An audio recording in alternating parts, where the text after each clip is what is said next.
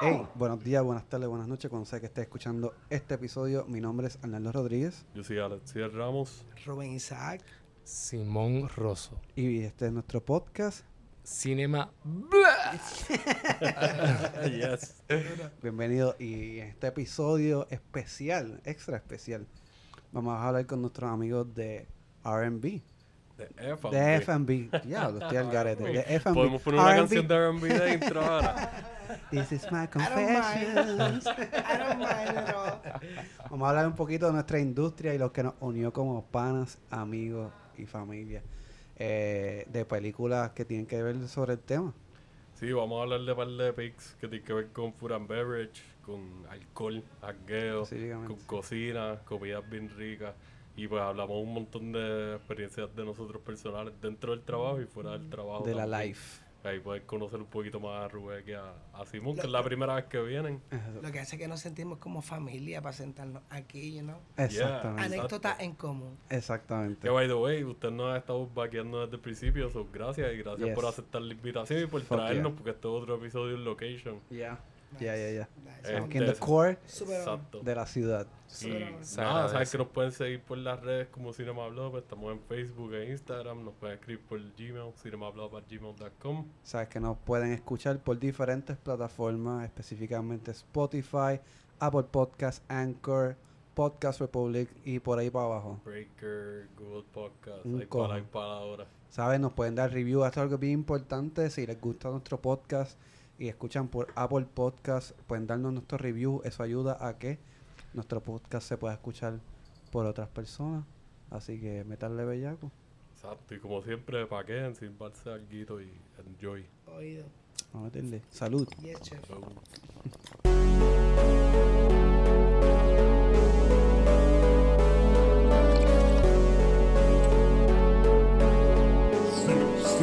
Cinema Blog.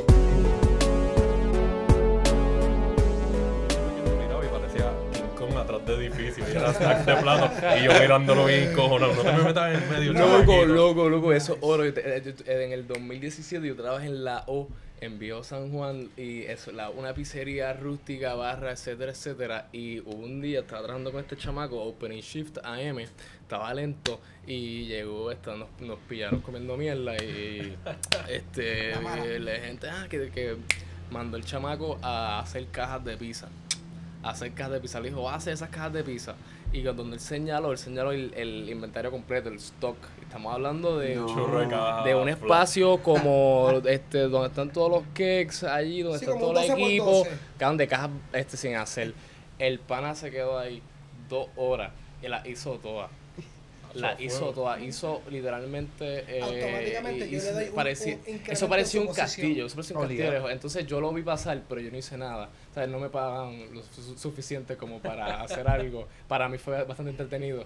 Eh, en mi defensa, las mesas que entraron yo las cogí mientras él hacía su castillo.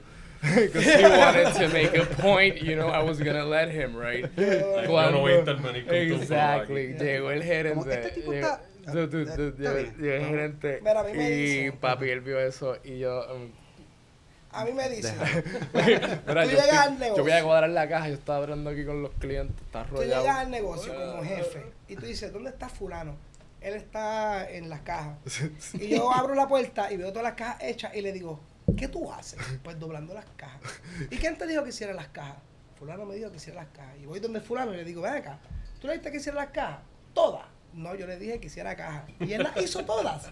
Ah, ok. Pues sabes qué, pues mira, ahora él va a coger ese trabajo que tú tienes Y y, tú te vas a doblar vamos a virarlo porque este chamaquito no paró. O sea, o sea la determinación, De la valentía de mirar esa montaña y decir, las vamos a hacer todas, a mí no me dijeron cuántas, o yo las voy a acabar. Bien cabrón. no, o sea, tú no te cuestionaste en ningún momento. You deserve ¿Quieres que haga todo esto? you deserve a raise right now. literal, literal, literal. Bueno, yo lo que pienso es, tú dices los stacks y el castillo de las calles, yo lo que pienso es abrir la puerta, entrar y meterle spray y tumbarle el stack, acomodarlas de nuevo. Qué bullying. Yo cojo un pedacito, me No, lo mentira, llevo para mentira. afuera y digo, mira, esto fue lo que me dijeron que hiciera. Y yo, porque yo tengo que estar todo el día aquí metido. Ya, ya, How entertaining it ya, can be. Está cabrón, so, básicamente tú le puedes decir, ok, cuando tú llegues, tú vas a setearte estas mesas, este, vas a pasarle el eh, Windex al cristal, vas a matar al mesero y vas a limpiar el baño. No, mira, mira. Dale, yo lo hago y como que... Era- No, y él sigue Era- brillando yo- cubierto. yo Ah, creo- dale, Gareth. Sí, Oído, chef. yo, yo- yo creo que una de las partes bonitas, una de las partes bien cool de, de esto es que el turno PM, o sea, el dinner shift, el, la- las personas que fueron allá, los clientes, tuvieron la experiencia de cenar en el morro. Una garita de, en la calle San. Francisco. En una garita de cartón. Pero en de apesta la mea olía pizza. Fuego. Real. Eso suena mejor. Real, real, hay que dársela.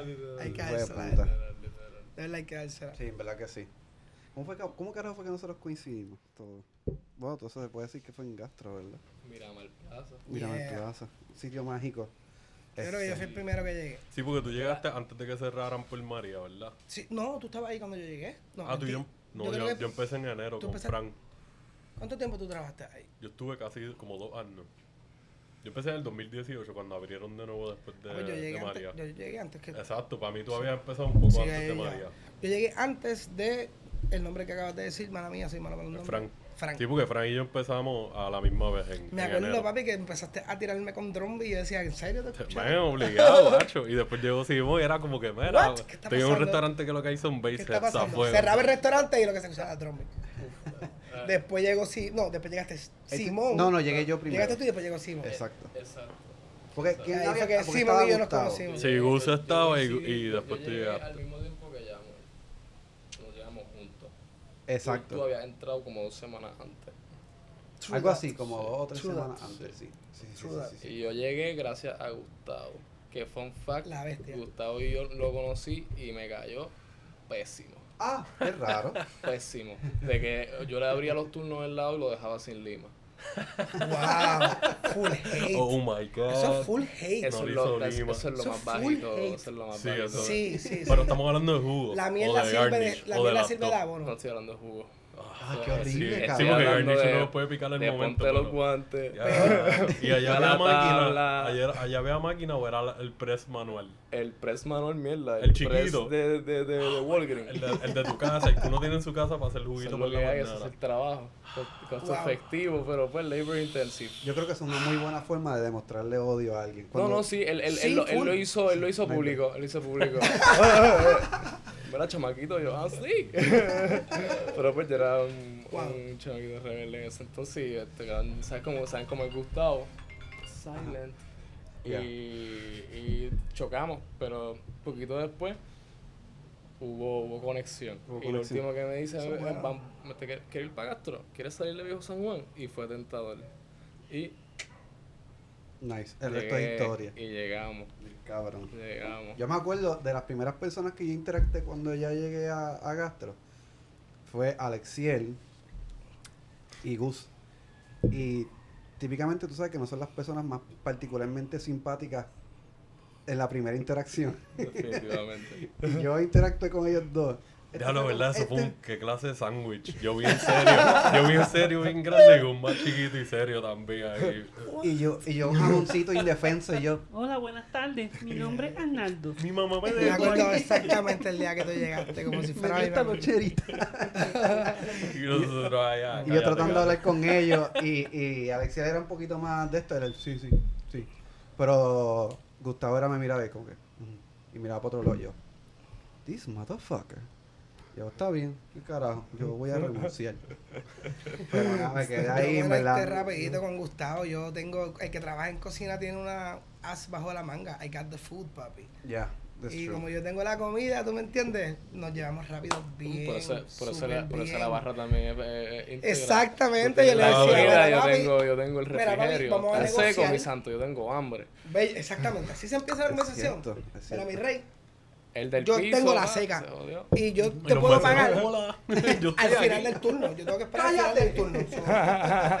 ¿Cómo vamos a hacer esto? ¿Tú me entiendes? ¿Qué es lo que tú quieres? Empanadillas, o sea, tú me hablas, yo te voy a dar- yo te- al final del turno, pues me cobras, ¿me entiendes? Pero por ahora, eso no puede pasar y yo necesito ahora algo en mi sistema.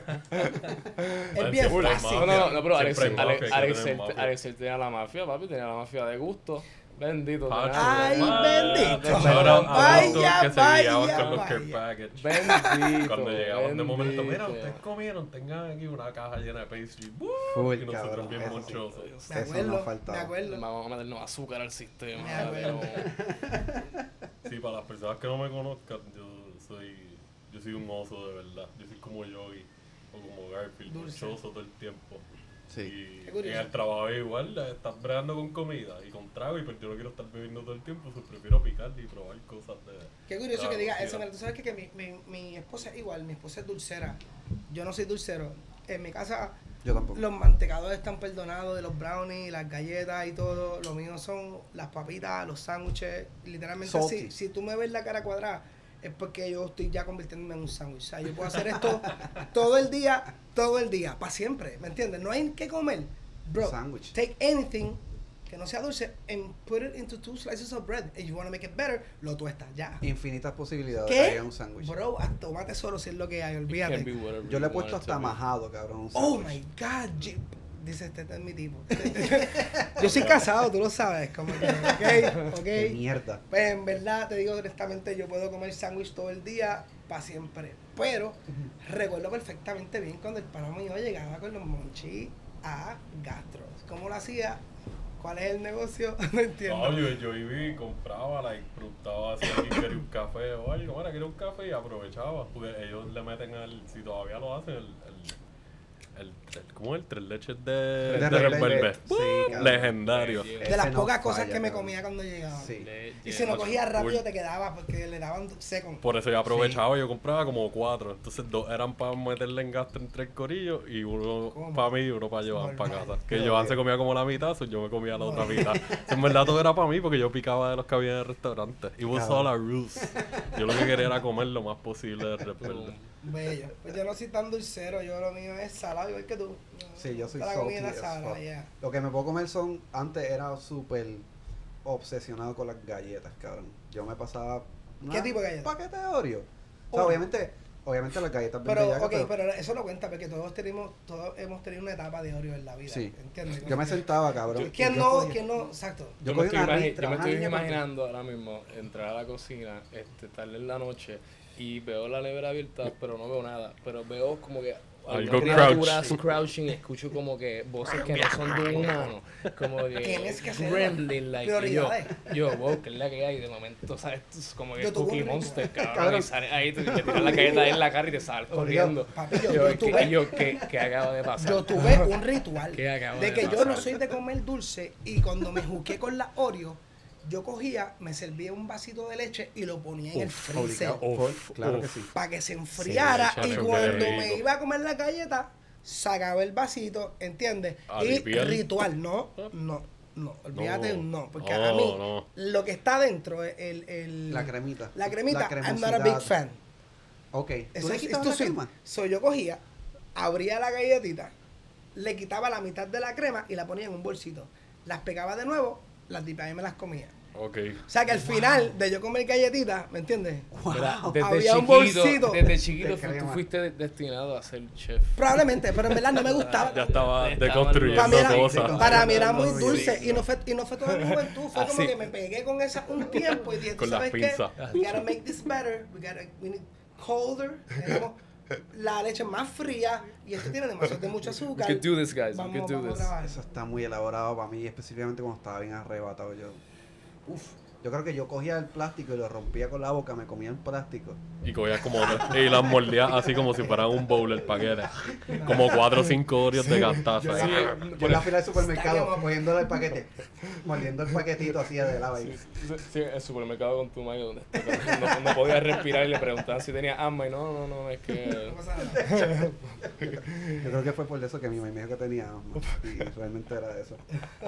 Bari, si, siguiendo en el viaje de Que así fue que nos conocimos y por eso fue que hicimos este episodio, ya que ustedes son los invitados, ¿quién de ustedes les gustaría comenzar su primera apariencia en Cinema Blob? Con su primer pick. Mira, lo podemos echar a piedra, papel y tijera o si no, pues yo no ofrezco, ¿me entiendes? Ok, vamos a hacerlo por curso. Yo creo que entonces lo más apropiado sería empezar con comida, maybe. Suena genial. So, Suena este, genial. tu pick está bien nítido. Yo creo que es verdad que podemos hablar de esto un poquito, ¿me Yes? Yo yes. creo que todos tenemos experiencia, algo en comida que está gufiado que todos podemos aportar. Y I fucking love this shit. Como que en verdad me gusta mucho la comida. Un montón. Sí. ¿Cómo quieres hacer? ¿Me quieres preguntar o arrancamos hablando pipa No, tú nos vas a decir cuál es tu pick y sigues por ahí. Bien, pues estamos hablando de películas y del cine y lo que ya ves cocinar. Eso sí, yo no hablo de la película de Burned, que, me, Yeah. cor- que me corte los tobillos para arrastrarme el resto de la vida. ¿Entiendes? Como que tú eres qué, cocinero. Pues mira, pues la película, ¿verdad? Pues que yo quiero obviamente hablar es la película de Burnt, de Bradley Yes. Cooper. Eh, esta película obviamente me gusta un montón. Me sé los diálogos. ¿En Como- serio? sí, como, como la gente sabe, ¿verdad? Yo soy un poquito hyper y yo no puedo estar en Ajá. silencio. Ajá. So, yo siempre tengo either música de fondo, Ujú. pero cuando yo me casé con mi pareja, Ujú. ella no tenía radio. Tenía un DVD y un televisor. Y como no podía poner música, pues ponía la película de Burnt a correr. So, yo estuve como tres o cuatro meses estando en la casa, limpiando, cocinando, para irme a trabajar y whatever. Ajá. Con la película en Burnt. repeat, me aprendí todos los diálogos. ¿Cuántas tú crees, que yo sé que no vas a tener un número, pero aproximadamente cuántas veces tú crees que tú viste esta Ok, película? vamos, vamos, a, vamos a dividir la pregunta. ¿Cuántas veces I actually saw it? Exacto. Bueno. Que me senté y la vi. Ajá. Pues esa, ese, layers. ese número, Ajá. ese número debe pasar de 50 y a lo mejor estoy Anda hablando en hipérbole, carajo. en hipérbole, pero yo me he sentado a ver la película con todas las personas que yo quiero que la vean. Muy bien. Es Imagínate. una muy buena forma de ver So, la visto, quien vio esta película por primera vez. Ajá. antes que yo fue mi mamá. Mi mamá vio la película y me llamó llorando que yo tenía que ver esa película. Imagínate mi mamá. Ah, fuego. Yo escuchaba So, a mi tu mamá, mamá te llorar. recomendó esta película. Sí. Nice. Yo he escuchado a, mi, a mi mamá llorar tres veces en la vida. Una de bien chamaquito, cuando me llamó por esa película, y ahora que estamos pasando por una situación un poquito difícil. Claro. Tres veces, ¿se entiende? Por una película. So yo dije, oh my God, yo necesito ver esta película ahora. Para ese momento yo trabajaba en eh, West Palm Beach con un chef que se llama Laurent Galbao. ¿Eso es dónde? En, en, En West Palm? Beach en Florida. Ok. Y el chef cerró el restaurante ese día y nos llevó a todos a ver la película. O sea, que hizo como Wow, un como una Un gira. outing. Una gira. como una gira, hicimos un pequeño get together allí mismo en West Palm Beach y después fuimos a ver la película. Súper genial. Con la persona que yo fui a ver la película, que era la, mi pareja en ese momento, Sí. pues estaban todas lo- las variables que puede tener una relación para que yo no pudiera enfocarme completamente en la película. so, como que la vi. Ok. Cuando llegué a mi casa, rápido, ese día que llegué a mi casa, busqué la película pirateada por internet. Nunca hagan esto, ¿ok? Eh, yo no lo recomiendo. Muy bien. Muy- Pero, Importante. pero, pero, yo la acababa de pagar y no la vi. Como, ¿me, ¿me entiendes? O sea, que me traigan el juez que sea, ¿me entiendes? Este era como un rain check. Sí, la pagué, ¿me entiendes? Pero no la pude ver bien. Ese día la vi, porque ya mi mamá me había llamado. Sweet Baby Jesus. I fell in love with it. Instantáneo. La actuación. eh, mira, si hay algo en la cocina que a mí me llama mucho la atención, es la pasión. La pasión que la gente le pone a lo que hace. Y es bien difícil tú en un libro o en una película poder reunir todo lo que significa pasión por la cocina. Déjame parar los pelos. Entonces, ¿qué pasa? Que esta película logró recoger, logró recoger la esencia de lo que significa como chef buscar la perfección culinaria. La de pinta perfectamente bien. Exactamente. Lo de pin- o sea, to- todos los detalles. Hay cositas que me hubiera gustado que se hicieran más, por dar un ejemplo que no tiene nada que ver. El- en la serie que el tipo hace, Met- este, Breaking Bad, Ajá. Eso, eso es, a mí que me gusta la química, eso es un proceso súper tedioso y aburrido, pero la forma, o sea, hay capítulos en la serie que el actor principal se toma 10 minutos para explicarte de una forma entretenida los elementos de lo que él está haciendo. Sí. Eso no pasó en Burnt. Cierto. Lo, cierto. lo extrañé, como que yo, quisi- yo quisiera haber visto a él explicando, aunque sean tres minutos, por qué esa salsa está con este Claro. Con esta carne y porque ese garnish y el plato está caliente o no está caliente. En esa serie, en esa película completa, no, no se habla de un elemento súper importante en la cocina. Yo he experimentado esto pocas veces en la vida. La comida caliente, en un plato caliente, se mantiene más tiempo caliente que un plato frío. Y eso es un issue súper importante en lo que es fine dining. Sí. Pero la película en ningún momento se tocó y me hubiera gustado verlo, que la gente supiera que el plato está caliente. Sí, es como que yo creo que ellos trabajaron muchos detalles y los pusieron bien, pero a la misma vez hay otros detalles que cuando tú le has metido y has trabajado en esto, Sí. que tú actually ves todo desde cero, from scratch. Tú te fijas, es como que ya me hubiese gustado que le dieran más cariñito a esto. So, Porque se- yo creo que lo hacen más para enseñarte lo bueno que son las personas y ya, y no se enfocan tanto porque es tan bueno. Claro, Pero so, exacto. En esencia, ¿tú crees que esta película se hizo para gente de la industria y no para gente normal?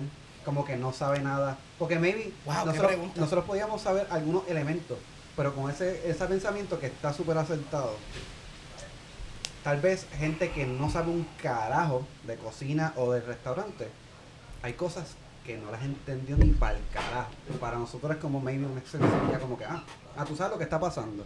Pero como tú diste, no le dieron mucha, muchos detalles en, en cómo... Yo creo que eso ayuda con el contexto, a marcarte un poquito más todo y la importancia, porque Ujú. tú puedes ver un plato bien caro montado ya y viste detalles de, ah, Why pusieron la carne y dos o tres cosas, pero ¿Por exacto, hace que te explique un poquito más porque el chef le dio tanto trabajo al detalle y tanto cariñito para que se vea como se vea, porque lo cocinaron. Así, que eso, en contraste, que nosotros hablamos en otro episodio, creo que tú fuiste el que trajiste el chef.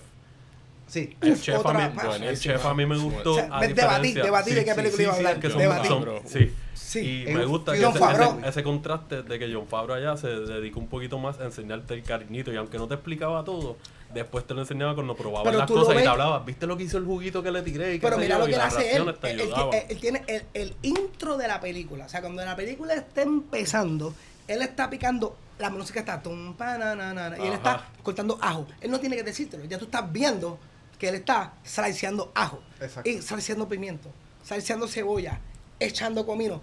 Lo, lo que se necesita como chef para tú decir, esta película está atinada. Eso es algo completamente que hace sentido. Eso no son actores trying to mimic, ¿me entiendes? Lo que se hace en una cocina sin saber qué es lo que está en la mesa. Ujú. Ahí inmediatamente tú puedes saber que la persona que está haciendo la película como director, como productor, ¿me Hasta los guionistas, que Y- son los que Exacto. están escribiendo la historia como tal, que le pueden meterle esos sentido, detalles. hace sentido porque ellos están haciendo, ellos están mimicking algo que se hace de la misma forma que ellos lo están haciendo.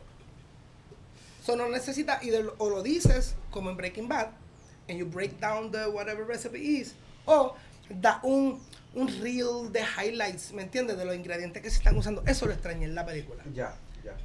¿Quién, es, quién es el director de esta película? Que yo no tengo apuntado. El director de la película se llama John Wells. Tuve que hacer la asignación para venir para acá porque obviamente no me voy a votar. No me voy a votar.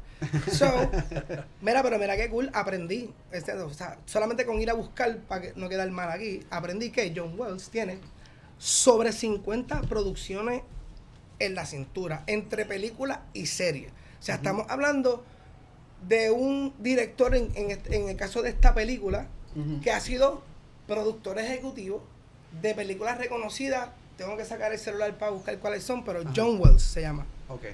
Y Sí que es un tipo es experimentado. un tipo súper experimentado. Yo pienso, honestamente, que de todas las personas que colaboraron para hacer esta película, de las personas más clave, uno fue Bradley Cooper. Su pasión por ser mejor actor lo llevó a meterse en cocinas de verdad, Exacto. bajo el estrés real, Sí. aprender. Hay acting. tremenda, Esto pasó. tremenda actuación que ¿Qué? ¡Wow! Ujú. A mí Ah, me gustó verdad. mucho como que la presión que se le veía siempre, como que él, él- y canalizó eso bien, porque eso es otra cosa que puedo decir para gente que no haya trabajado en restaurantes, que cuando tienes eventos que tiene que, ah, hay un evento de prensa o algo, que nosotros todos en algún momento hemos trabajado eventos así, o buyouts, o eventos privados para alguna familia o algo, ahí hay mucho ojo esa noche pendiente a todo. Y, La y esa presión está ahí, la gente de la cocina, como tú dijiste, vi- o sea, hay muchas piezas en los restaurantes y en las barras que ayudan a que todo se mueva, pero la cocina es como que si tú tienes un restaurante, es fucking comida, la especialidad. un y- super dato y, tienes que estar al, al fucking día. Y en esta película como que te manejan bien eso de la presión y cómo te afecta en tu vida personal. Que pues el chef también Ujú. lo hacen bien, pero otro tipo. Ujú. Allá Pero es un viaje más familiar y qué concepto. sé yo. Acá es más Exacto. una persona con la presión de todo su mundo personal encima. Y es como que, diablo, cabrón, like, I Sí. feel you, vente, vamos a darle una cerveza, Exacto. a prender Sí, un blon o algo. voy a dar depicta que la, me- la mediocridad ¿Quieren- no quieren una opción, beer? ¿Quieren otra beer? yo, yo estoy bebiendo whisky, yo estoy súper bien. Mira, mi rey, yo Ajá. tengo otro súper dato, como, o sea, súper curioso dato, para abundar en lo que tú dijiste. Ajá. Bradley Cooper consideró tanto lo que significa trabajar bajo la presión que trabajan los cocineros en una cocina que están achieving to be perfect. Tanto así que él obligaba a los actores a repetir las escenas over and over and over Ajá. para gasearlo y molestarlo. Exacto. Sin avisarle a nadie, Bradley Cooper y el director decían, cut again. Cut again. Exacto. Y después de 30 veces, yo te garantizo que tu mood va a estar bien parecido al mood de un cocinero después de hacer estás- ensalada. Sientes el Arrollado. calor, sientes el Está calor y todo. Eso es, eso es Stanley Kubrick ahí. Bradley. Cooper, en verdad, pues lo que él y John Wells, para mí fueron las personas más claves, porque son las personas que realmente escudriñaron lo suficiente dentro de lo que es la gastronomía para poder presentarlo de una forma que fuera atinado y atractivo también, porque es una película, tiene que Ujú. vender. Exactamente. Eso, esa película en verdad, sí, la primera vez que yo la vi fue... O sea, yo sabía que iba a ser un drama. Tú lo ves, el trailer adelante no se ve como una película cheesy o como una comedia romántica. Tú ves el trailer y ya te da el tono de que aquí vas a, vas a ver cosas serias y lo manejan bien. Me gusta el viaje de que mezclan lo de la... Y esto va a sonar, no, no quiero sonar como que estoy generalizando, pero esto yo lo, yo lo he podido apreciar, lo, lo algunas sustancias, como Claro. la dependencia de... Uno se acostumbra a janguear cuando trabaja en restaurantes y en Sí. barras, porque Nosotros es tu vida. muy Yo voy a hacer un alto, Y yo voy a hacer un alto para decir que yo estoy desde ya 100% de acuerdo contigo con la experiencia que tengo y aunque parece un estigma, hay que vivirlo para saber cuán real es. Exacto, Exactamente. porque como en otras profesiones, like, nosotros le hemos dicho en muchos episodios, que ustedes que nos han seguido desde el principio saben, somos fanáticos de la lucha libre, y eso es una profesión que también se conoce por las adicciones a, a diferentes tipos de sustancias. alcohol y pastillas, Y, específicamente. y aquí se, se no, o sea, van de la mano porque en la cocina tú estás trabajando físicamente, mentalmente, psicológicamente, emocionalmente, cogiendo calor, el nombre le quedó cabrón, como que burnt. Burnt. Burnt. Burnt puede significar que Eh, está él- fundido de tantos turnos corridos y jangueo o simplemente por toda la presión que tiene o te quemas de verdad o whatever. Hay Tú, lo estás diciendo porque esa es tu opinión en base a lo que tú entiendes que significa el nombre. Pero yo que sé por qué le pusieron ese nombre, te voy a decir que estás bien cerca de la realidad. Ok. ¿y por qué fue que le pusieron el nombre? Pues, ¿qué pasa? Que ellos querían depict, ¿verdad? Ellos querían depict, ¿cómo dice eso en español? Como highlight, como Ajá. sobresaltar Ajá. el hecho de que la historia se rodea en base a una persona. Ok. Y esta persona era un rockstar chef. Ajá. O sea, este tipo es lo mejor que existe, ¿me entiendes? En Londres y en Francia en cuanto a lo que es gastronomía. Él era una estrella, trabajando para un chef que también tenía un montón de años, ¿verdad? De experiencia siendo uno de los mejores. Claro. Y lo consigue todo. Que eso es Cae en la importante. costumbre, cae en la costumbre de lo que es trabajar en la industria. Y pues se fue rock bottom. Este tipo, pues, demasiado de mucha droga de él, lo que podía el cuerpo manejar, y pues empieza a quedar mal, a llegar tarde, a, Exacto. lo perdió todo. Lo perdió todo completamente. O sea, el Exacto. paso de ser el chef más aclamado, ¿me entiendes? A no tener nada y irse de su país, porque por estar metido en vicios de droga y por estar ahí carete en la calle, se metió en unos problemas que solamente los puede resolver, ¿me entiendes? Dándole cara o con la muerte. Exacto. Y la película se, se desarrolla en base a lo que es la decisión de él de to get his um, redemption de este Sí, se quiere redimir. Sí, se quiere redimir y quiere su tercera estrella en lo que él ha trabajado en los restaurantes que ha trabajado ya tiene dos estrellas Michelin Exacto. y para el que no sabe lo que son las estrellas Michelin son los Oscars y los Grammys de la cocina Exactamente.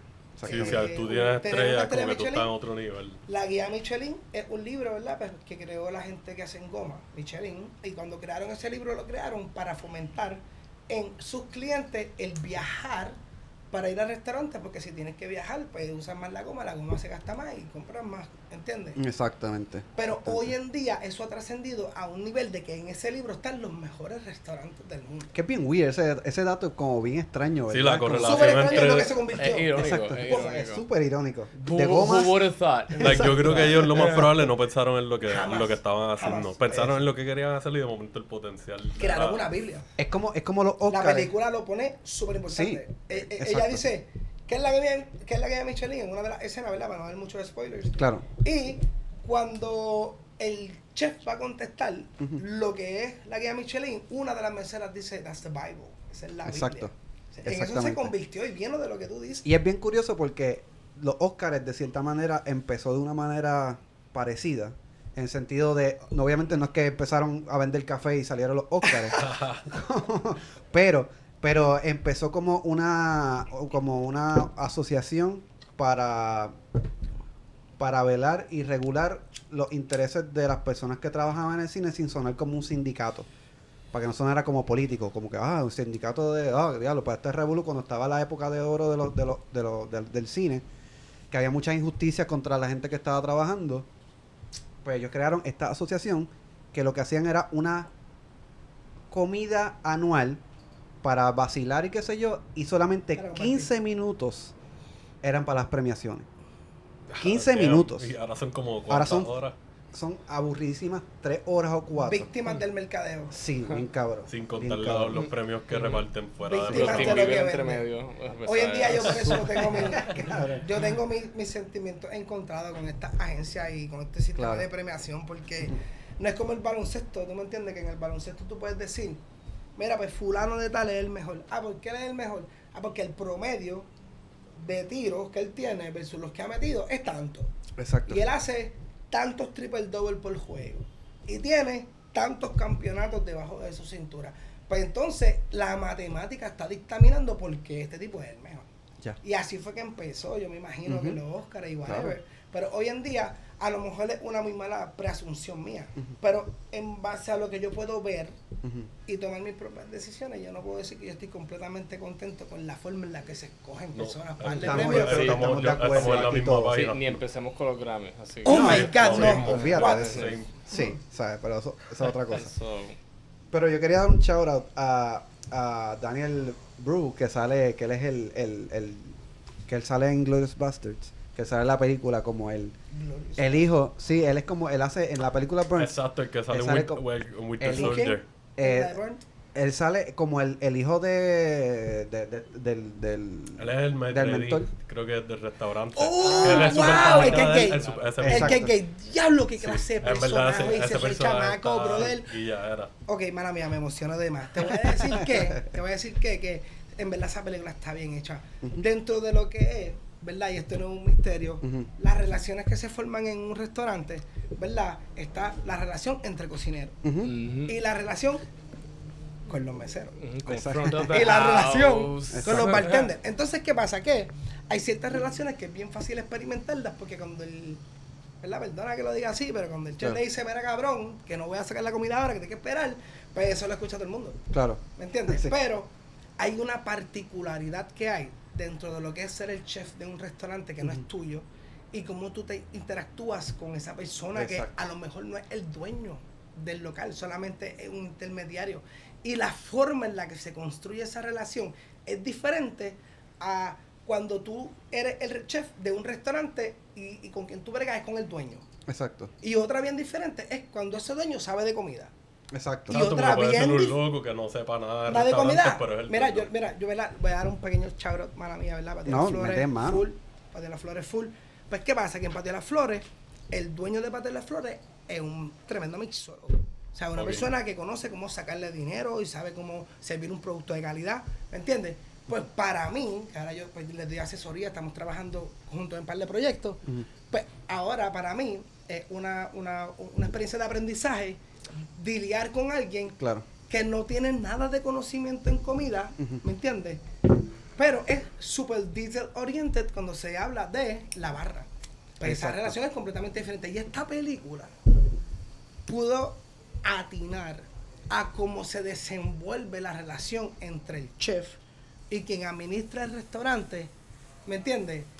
En, englobando la confianza que desarrollan, Sí. ¿me entiendes? Ujú. El respeto que se tienen, Exacto. el cariño que se cogen y se ayudan. Me- esa- en verdad, en la película po- podemos ver este chef Sí, y se Sí, la, la, la es complicidad para llegar a cumplir la familia. meta. Es brutal. Y creo que también manejan bien en eso mismo de las relaciones, la diferencia entre la relación personal y la relación laboral. Exacto. Que se, pueden Cierto. afectarse positivo y negativamente, pero como que ellos lo mantienen bastante, como que, mira, somos, podemos tener una amistad y qué sé yo, estamos hablando así, pero cuando hablamos de trabajo es como que no podemos gritar maybe, en algún momento, como que puede haber tensión, pero eso no se tiene, no tiene que trascender a cuando estemos en una conversación normal.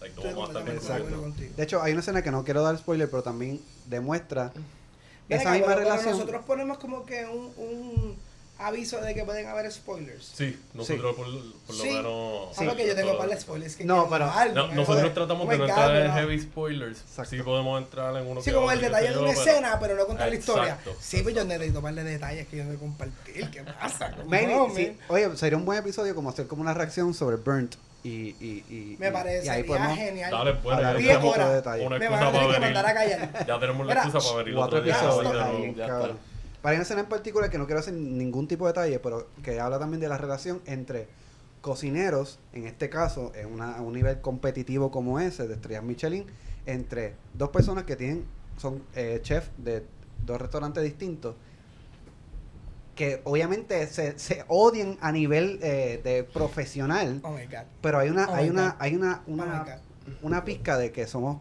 parte de una misma industria y hemos coincidido. vienes, Veo por donde viene y estoy. Y a mí esa escena en particular, ¿tú sabes cuál es la escena en Se me iba a particular? pasar un tema tan importante. Sí. que Es de bien lágrimas, es de lágrimas. Es, bien bonita, es bien honesta de cierta manera. Y, y, y trasciende más a lo que, más, más que un restaurante Michelin, tú puedes sentir lo mismo trabajando en dos food trucks distintos o en, en dos cafés. Eso- Oh. Eso es un problema social que se está reflejando Claro. En, el, en la industria de la cocina. O sea, no tiene que ver nada con la cocina, eso pasa en toda la industria, Exacto. pasa en toda la familia, pero fue bien bonito de la forma en la que lo presentaron en la Sí, película. Sí, de verdad que sí. Esta es, eh, para mí es una película bien nítida. Yo me acuerdo, yo la vi. eh, ¿Te acuerdas cuando vino, antes de venir María, que vino Irma? Sí. Este, yo la vi el día que iba a llegar Irma. Que pensamos que iba a ser una- un crical hijo de puta. Wow, yeah. Este, yo me acuerdo verla ahí específicamente y dije, wow, esta película está bien, bien demente. Y esto fue antes de yo empezar en Gastro. De hecho, yo vi esta película y yo me motivé y dije, diablo, porque yo había trabajado antes en cocina, pero en cocina no tan elaborada. Este, son simplemente pues un trabajo normal. Y yo vi esta película y yo dije, "Puñetas, es que la fotografía, las actuaciones, el guion, que me parece trata de hacerlo bastante honesto a como es la pendeja. Kalenesnico, ese fue el que hizo la historia, el guion. Así se llama el tío. No me sé el nombre. Kalenes- Kalenesnico. Ese Este- fue el, el que hizo la historia. Seguí yo también, estoy de acuerdo. Sí, Pero este esta- es- esto estaba basado en un libro, si no me equivoco, No, la película. no, no, o no, fue un eso guion fue- original. No te puedo dar esos detalles, tendría que hacer más investigación. Qué bueno que no fuiste tú No, que me dio la asignación. A porque- nosotros, a nosotros no nos me- gusta dejar también Ve, tareas para que la gente se, se Eso me parece genial. Bueno, dice basado en una historia de De- Calenés. Exactamente. Exacto. Pero entonces él colaboró fue- en el guion. Sí, fue que a él, a él le presentaron el guion y él dijo, esto es una mierda, yo voy a decir mierda, ¿verdad? Esto Claro. es una mierda y yo quiero trabajar en él, yo veo el potencial. Y él reescribió el guion Exacto. y exacto. la partió. La Esa partió opinión definitivamente. personal. Y sabes que me acabo de dar cuenta que esta película está en fucking Amazon Prime.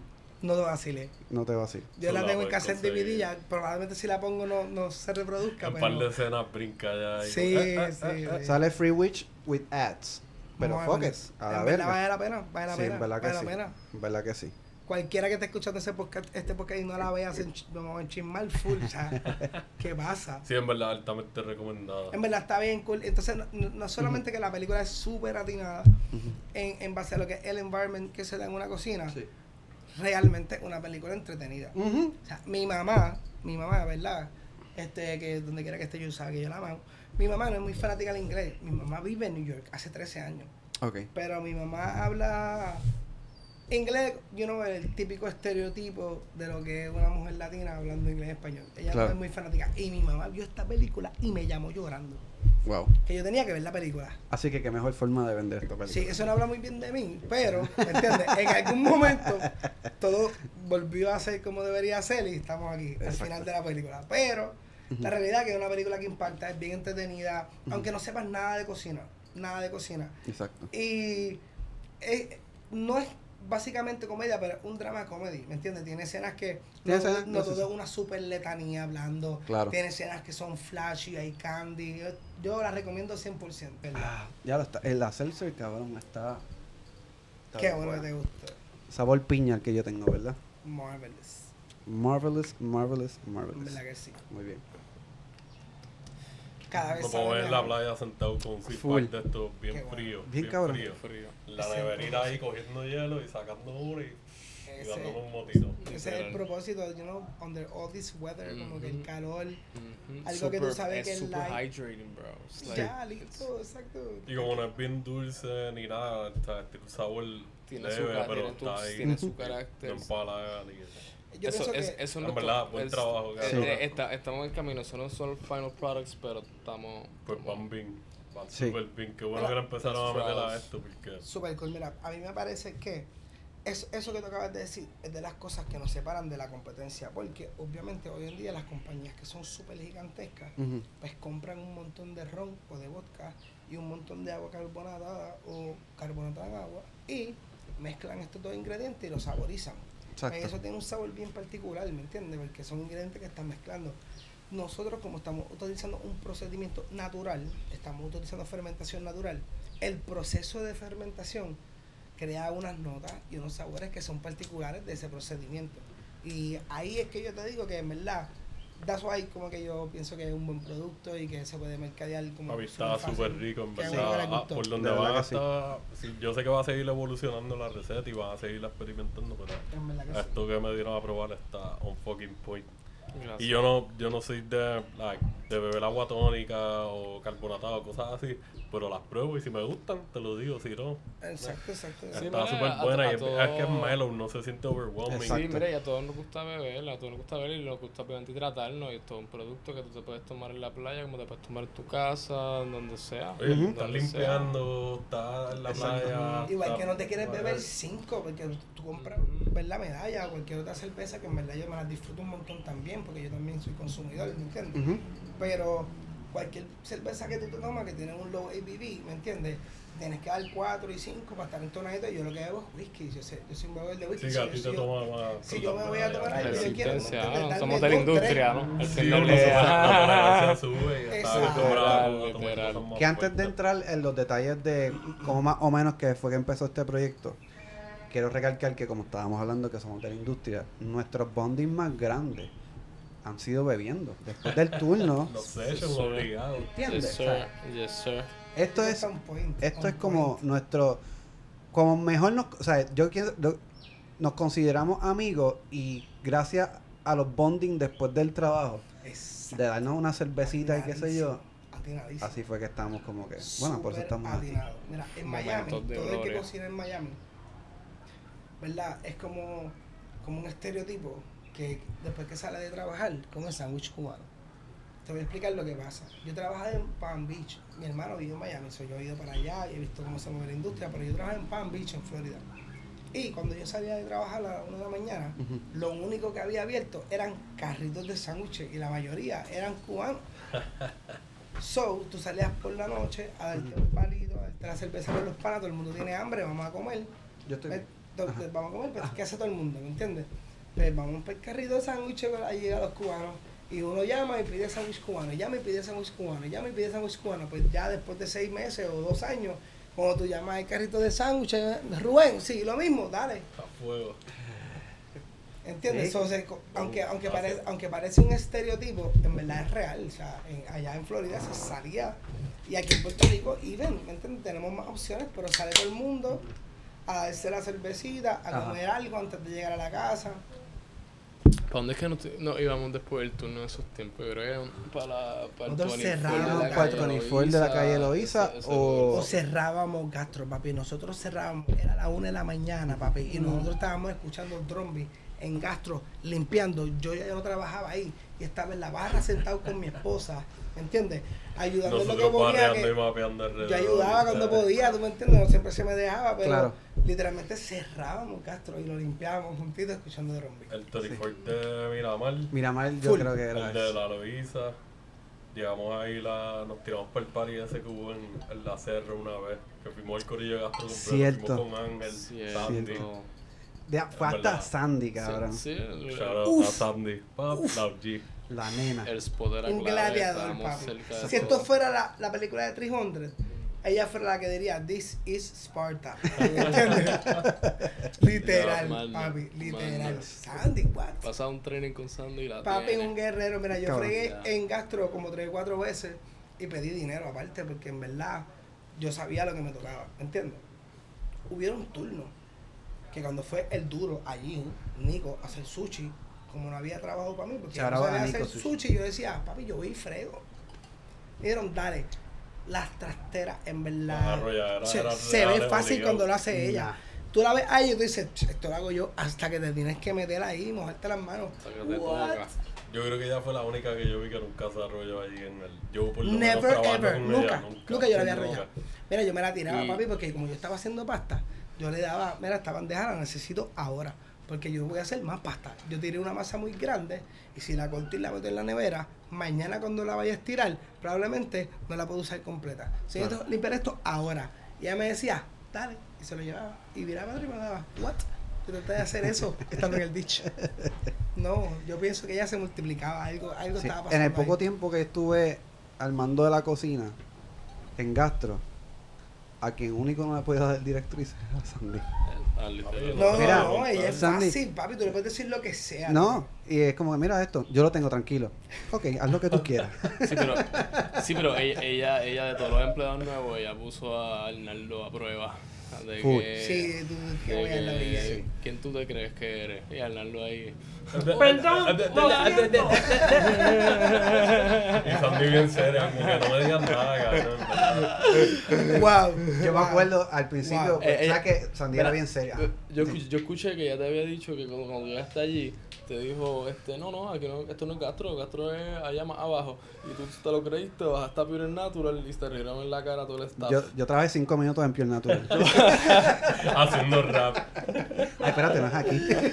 Wow. Andando montando batidas. Tuvieron que no buscarlo, tuvieron que buscarlo, o sea, no- les dio pena a los cocineros, se van a Yo buscarlo. tuve, yo tuve que meterle un ratito ahí a Pierre Natural, pero me gustó un Cierto, montón. cierto. Es verdad, es verdad. Éramos vecinos. Sí, full. Antes éramos, No, antes primero- éramos housemates, después fuimos Sí, porque yo, yo trabajaba en los dos lados y después, you know, pues por chavos baila el mono y Claro, estamos pagando los claro biles, que pues, sí. you know, Claro que las sí. de la vida, todo. o sea, Claro que sí. No, En verdad me la pasé brutal, me la pasé brutal. Sí. Es, es otro sistema completamente diferente.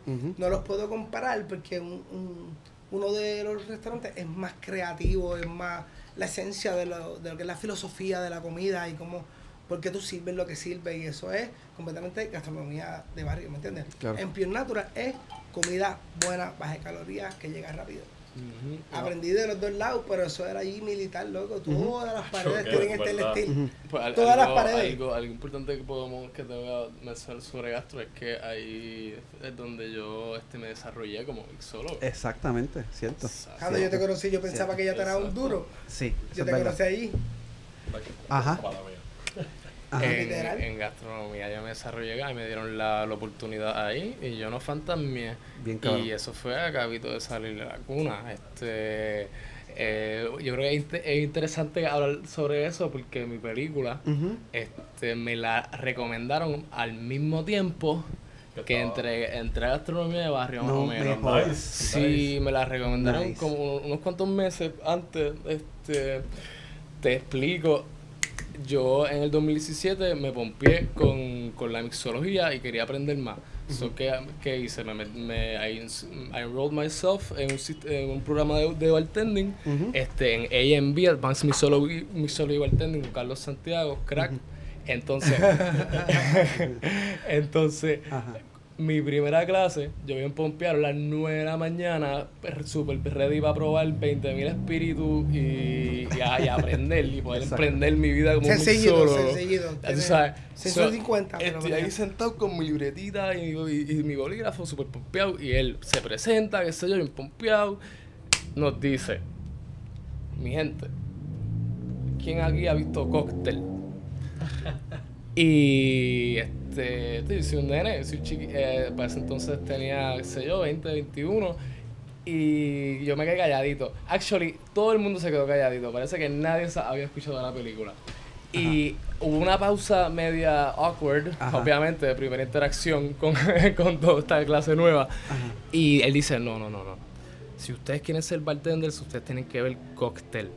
Y nada, cogimos la clase super cool, pero yo me quedé en la mente con puñeta, cóctel, porque como fue lo primero que dijo, fue lo primero que ya noté. Yo abrí la libreta. del profesor, Literal. Yo abrí la libreta y lo primero que decía era ver cóctel. Con yo-. Literal, literal. Entonces, entonces pues emprendí en, eh, emprendí y dije, ok, oído, mi meta ahora es ver cóctel, tengo que hacerlo. No la encontré en, la- en ningún lugar, la de la compré. Muy bien, Sí, la pedí por Amazon, tuve que esperar. muy bien. Pero el punto es que cuando llegó, la vi. La vi y me tripió un montón. Me tripió un montón. Y es interesante, este, Rubén, que hablaste de Burnt, porque Cocktail eh, no, en, si la a comparamos a. Burnt, Voy a hacer un alto rápido antes de que esta conversación continúe siendo lo maravilloso que va a ser. Yo quiero pedir perdón y quiero empezar por decir I never seen this movie. Yo tampoco. Sé, sé qué película es, Sé, cuál sé es, qué película es. Nunca la vi. He visto cortos y he visto miles de millones de memes en las redes. ¿entiendes? De esta película he buscado, he leído, no la he visto. Te voy a decir honestamente por qué no la he visto, ¿verdad? Es que en donde la he buscado para ver, at the moment, no la tienen disponible. sí, pero si Y yo tengo varias La plataformas.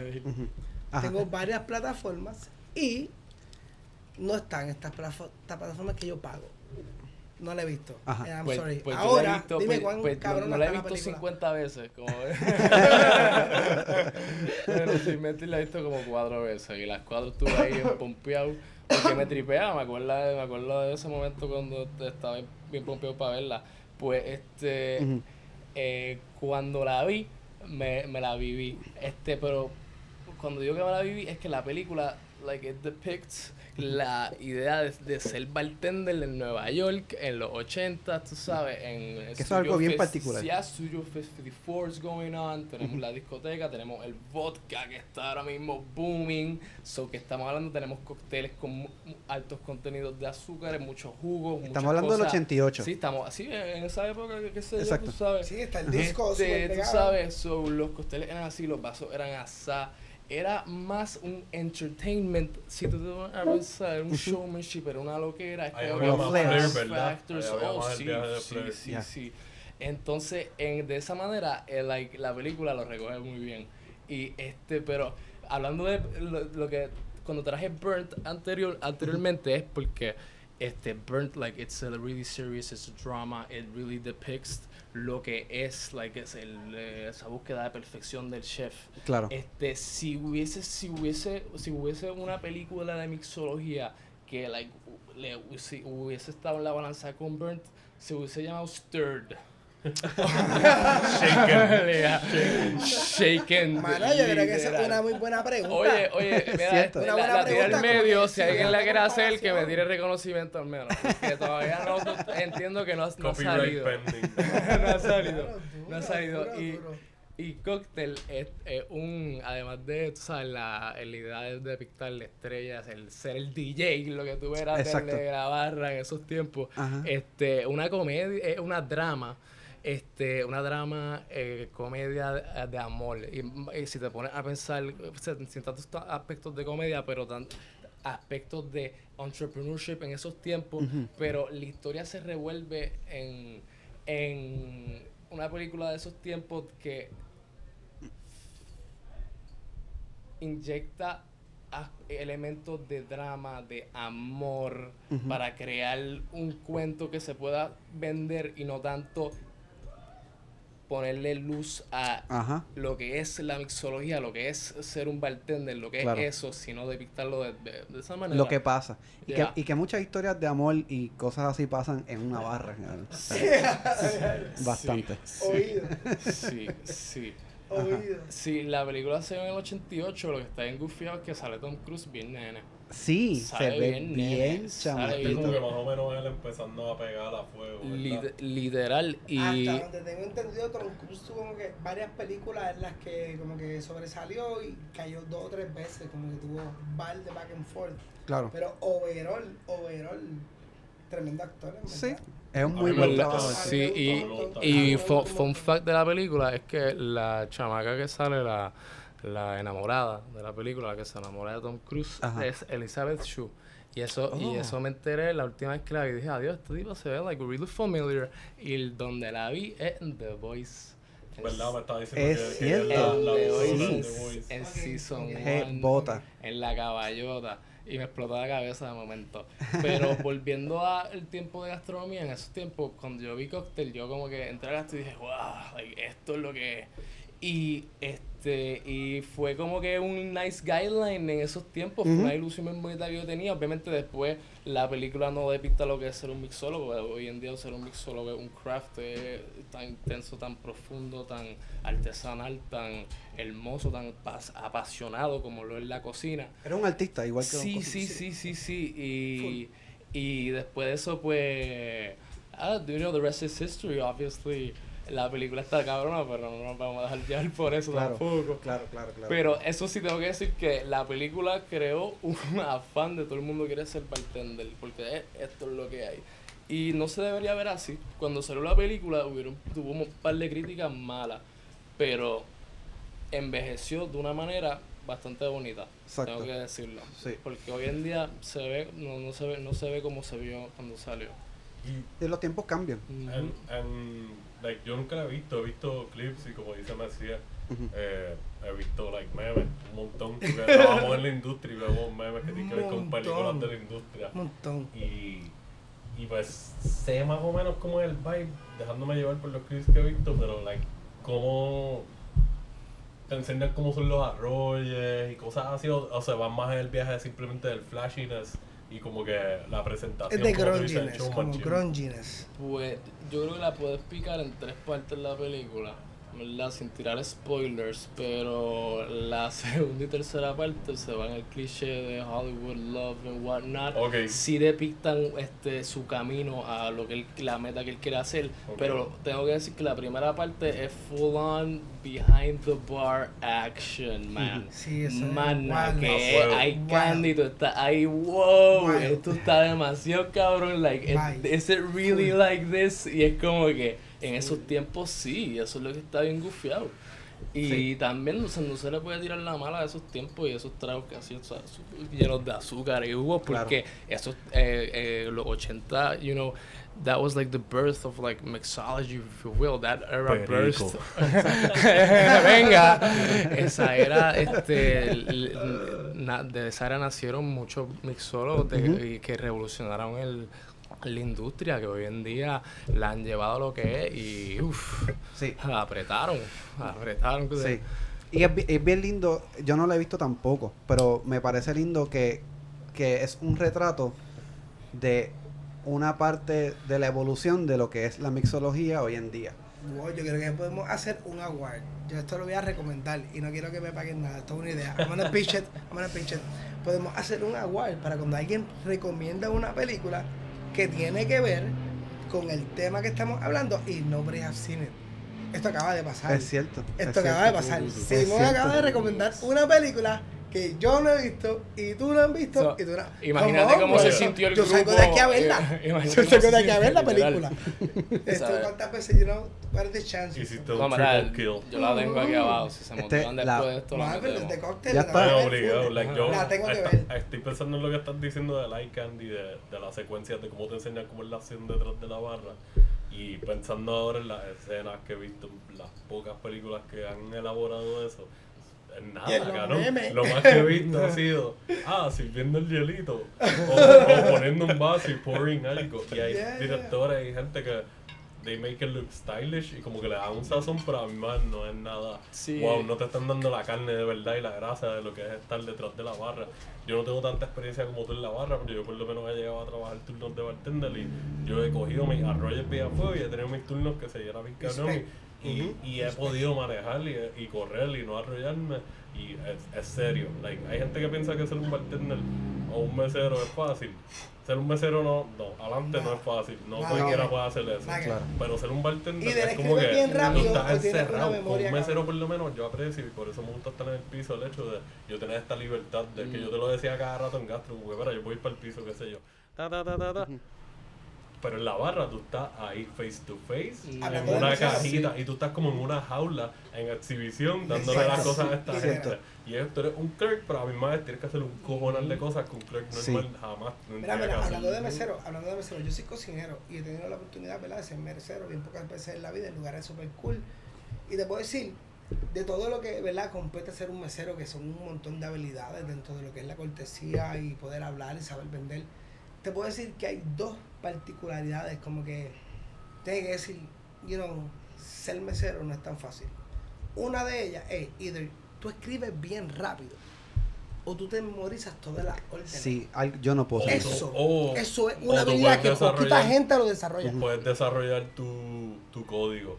Yo tengo mi, mi versión de cada menú que yo haya trabajado en cada restaurante, como yo lo voy a abreviar como secretaria y doctores. Eso y es gente lo que Tienes que maravilloso de la conocer- experiencia. de forma. Por eso ¿Tú es una? Ujú. cuando uno trabaja en restaurantes que tú estás cogiendo la orden y estás bien arrollado y alguien actually te puede ayudar a tirar la orden y tú no puedes relevársela a esa persona porque tú sabes que tú tienes un código de abreviaciones y cosas que tú las entiendes y tú lo ves y and it makes sense. Y de momento le pasas tu libreta a esa persona y esa persona dice, ¿qué carajo? Like, tú eres analfabeta. ¿no? ¿Cómo te escribes así? Es como que no, yo sé escribir súper bien, pero... son like, keywords. Yo me- exacto, hacen keywords, símbolos, like todo. cabrón. Y por eso a mí me gusta, lo primero que yo hago cuando empiezo en un restaurante es aprenderme por lo menos la comida. Bueno, lo Eso es lo más importante porque eso que es lo tienes que hacer es probar la comida. Exacto, cayendo. probar la comida y y- si es tenemos menú de tragos imperativo. también, que no sean tímidos con los tragos.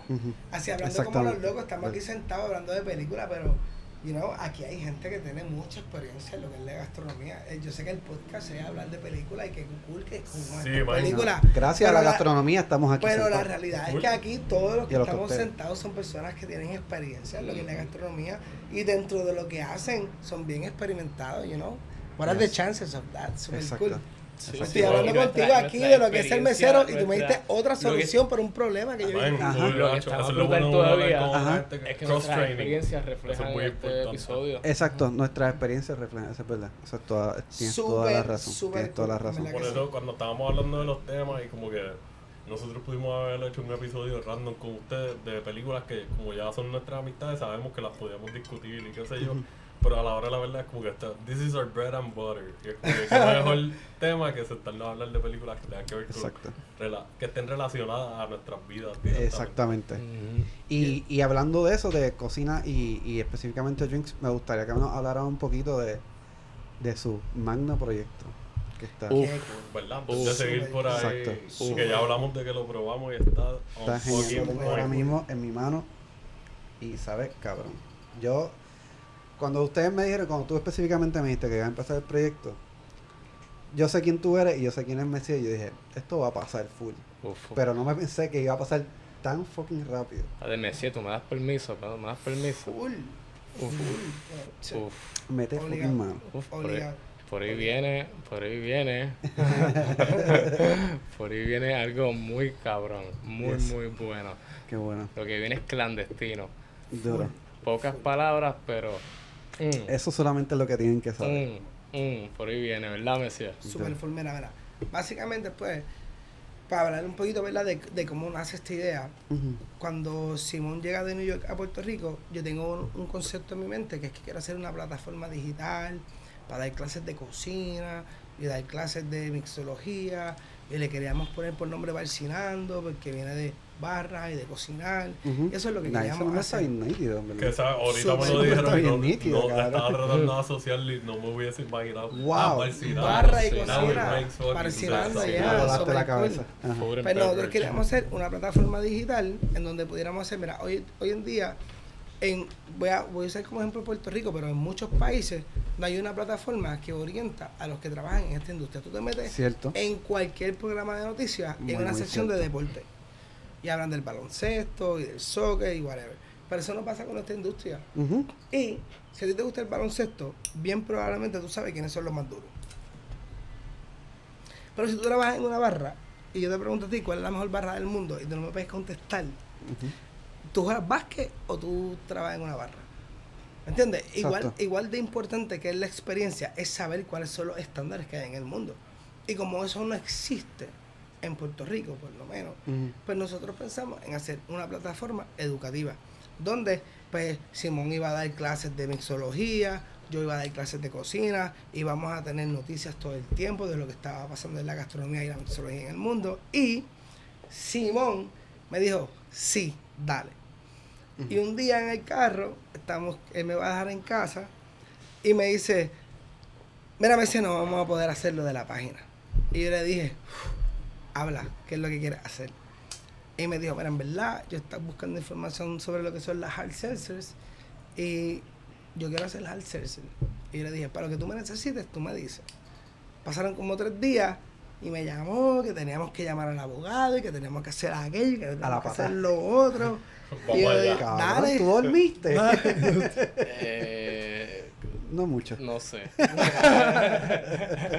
no sé, sé que estaba bien driven. Soy Yeah, impertivo, yeah, qué yeah. bueno. Súper pompeado, en verdad. Y pues nos tiramos y arrancamos con una idea y en el camino se fueron como que desarrollando y creciendo y de momento estábamos haciendo algo acá arriba y en verdad te puedo decir que, te puedo decir que es una experiencia porque como yo soy chef, pues yo tengo una idea de lo que es cocinar y ahora que estamos haciendo brewing, porque yo no, yo no hago cerveza y yo no le voy a quitar méritos ni voy a decir que soy un brewer porque yo reconozco solamente haciendo hard seltzer lo, la diferencia entre eso y hacer cerveza. Claro. Sí, yo no jamás, what?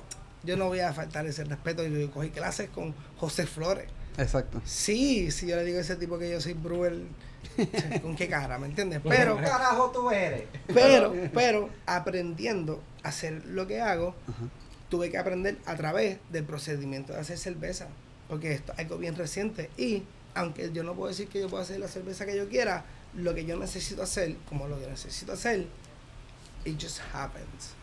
Yo no manejo los números, yo digo, mira, yo Mm. necesito y me Simón se encarga, pero si acá adentro hay que make it happen. You estamos know? Y para eso yo no tengo que ser un experto haciendo cerveza, aunque, aunque aprendimos una forma maquiavélica de fusionar lo que es seltzer y cerveza. So, aparte del producto que nosotros tenemos, que va a ser seltzer, tenemos una idea que se está trabajando, que posiblemente es lo primero que salga para venderse, es una fusión entre estas dos cosas. Que Después es bellísimo. Bellísimo. Sí, bellísimo, en verdad es súper bueno. El light tiene el, el mismo valor nutricionario. So, si lo que quieres es emborracharte y no meterle muchas calorías al cuerpo, te la Es recomiendo. una opción light. Eh, Sí. Un- Si va a ser como es lo que estamos probando ahora, va a ser super tasty. Oye, es un producto que hidrata, es un producto este libre de género para todo el mundo, cualquier hora. Está lleno de sabores y lo mejor de todo es que es la, mejor, la forma más saludable de consumir alcohol. Es Estamos hablando de un súper bajo número de calorías, un bajo número de azúcares, bajo cero carbohidratos. Es la bebida del futuro. Bien cabrón. De hecho, sí. Yo, yo lo sentí así como tú, porque yo, yo descubrí lo que era seltzer contigo. Porque yo lo que veo es cerveza y ya. Fuck whisky. O sea, el whisky está cabrón y qué sé yo. Pero yo, Estás conmigo sentado aquí, te la no vas a puedo. tirar. Sí, me la ¿Qué tiré. pasa? Come on, bro. Es que Ah, yo no puedo choose ver. our words. Yo no puedo- la botella entonces. Yo no puedo ver hard liquor. Yo lo que bebo es. Pronto yo no voy a poder, porque al nivel que yo Mira, voy, ya mismo. Ese a decir, comentario no va a cambiar. Pero por el Ese momento, comentario que tú acabas de hacer va a cambiar. Ya mismo va a decir, yo solo bebo hard seltzer. Eso es lo Pero que- déjame refrasearlo. Yo solo bebo clandestino. En verdad bello. estaba Marvelous. Bello, Marvelous, marvelous, Marvelous. marvelous. Yo estoy pompeado en verdad con el proyecto de ustedes. Estoy bien, Y esto es algo que bien orgulloso de ustedes. Se estima que pronto ya va a estar. Vamos a estar por ahí. Se Bien. está cocinando, se está Bien, cocinando. pueda vamos, vamos a hablarlo como es. You know, porque nosotros vivimos en Puerto Rico y como vivimos en Puerto Rico nos entendemos mejor con la gente que habla el mismo idioma. Ujú, Y para eso yo tengo que decir que legalmente hablando, ujú. legalmente hablando, estamos desarrollando el producto. Claro. Sabemos lo que quiere, lo que queremos vender. Tenemos un grupo pequeño de inventario que se va a regalar a familiares y amigos con, con un ¿cuál es la palabra? Con el fin, Con, con un como algo piloto. no, cuando tú, cuando tú no es propina, es Complementario. Exacto. Te Friends and family. a hacer la- una corrida exclusiva. la complementaria. recomendación de algo que me debería Y obviamente la Un prueba. sample, le están sacando un sample. ese, ese, ese es el nombre de lo que yo te voy a dar. ¿verdad? Pero usualmente, por ejemplo, lo que yo quiero hacer, lo que yo quiero hacer y lo que queremos hacer, ¿verdad? Como compañía es sacar los permisos de lo que es legalmente para yo poder venderlo y sacar un permiso como artesano para yo poder vender en lo que son fábricas, family and friends, ¿verdad? Claro. Bien, yo, yo, ¿verdad? Como pequeño empresario, quisiera poder regalar mi producto todo el tiempo. Como que eso sería genial porque yo confío en mi producto. Pero el, el producto que yo tengo para repartirlo entre familiares y amigos, quisiera sacarle algo para poder invertirlo para atrás. Y quienes son mis familiares y mis amigos entienden por qué se lo estoy pidiendo. Eso no hay que discutirlo tanto. Es como que, mira, this is what I need to Sí, do. eso es parte del packing order y es parte de la evolución de Sí, sí, como como, que estamos empezando desde bien abajo, man. Como yo Pero no quiero venderle sueño a nadie. Le están dando un approach que yo por lo menos en cuanto a productos nuevos que están saliendo por ahí, qué sé yo, yo no he tenido experiencias de probarlo así, desde etapas bien, no beta, pero más o menos beta. Y, y gracias, me siento afortunado de que yo haya sido de las primeras personas en, en poder probarlo y te doy mi fe de que los conozco como personas y he trabajado con ustedes. Yes. Y que cuando se les dé todo esto, esto va a estar bien fucking rico. Yes. Y cuando vean clandestino por ahí, métanle, que no se van a arrepentir. Así que agradece. pendientes. Pero vamos a tener algo bien cool. Y es que en ciertos lugares, no quiero confirmar todavía cuáles son, vamos a tener como experimentos para poder recoger feedback.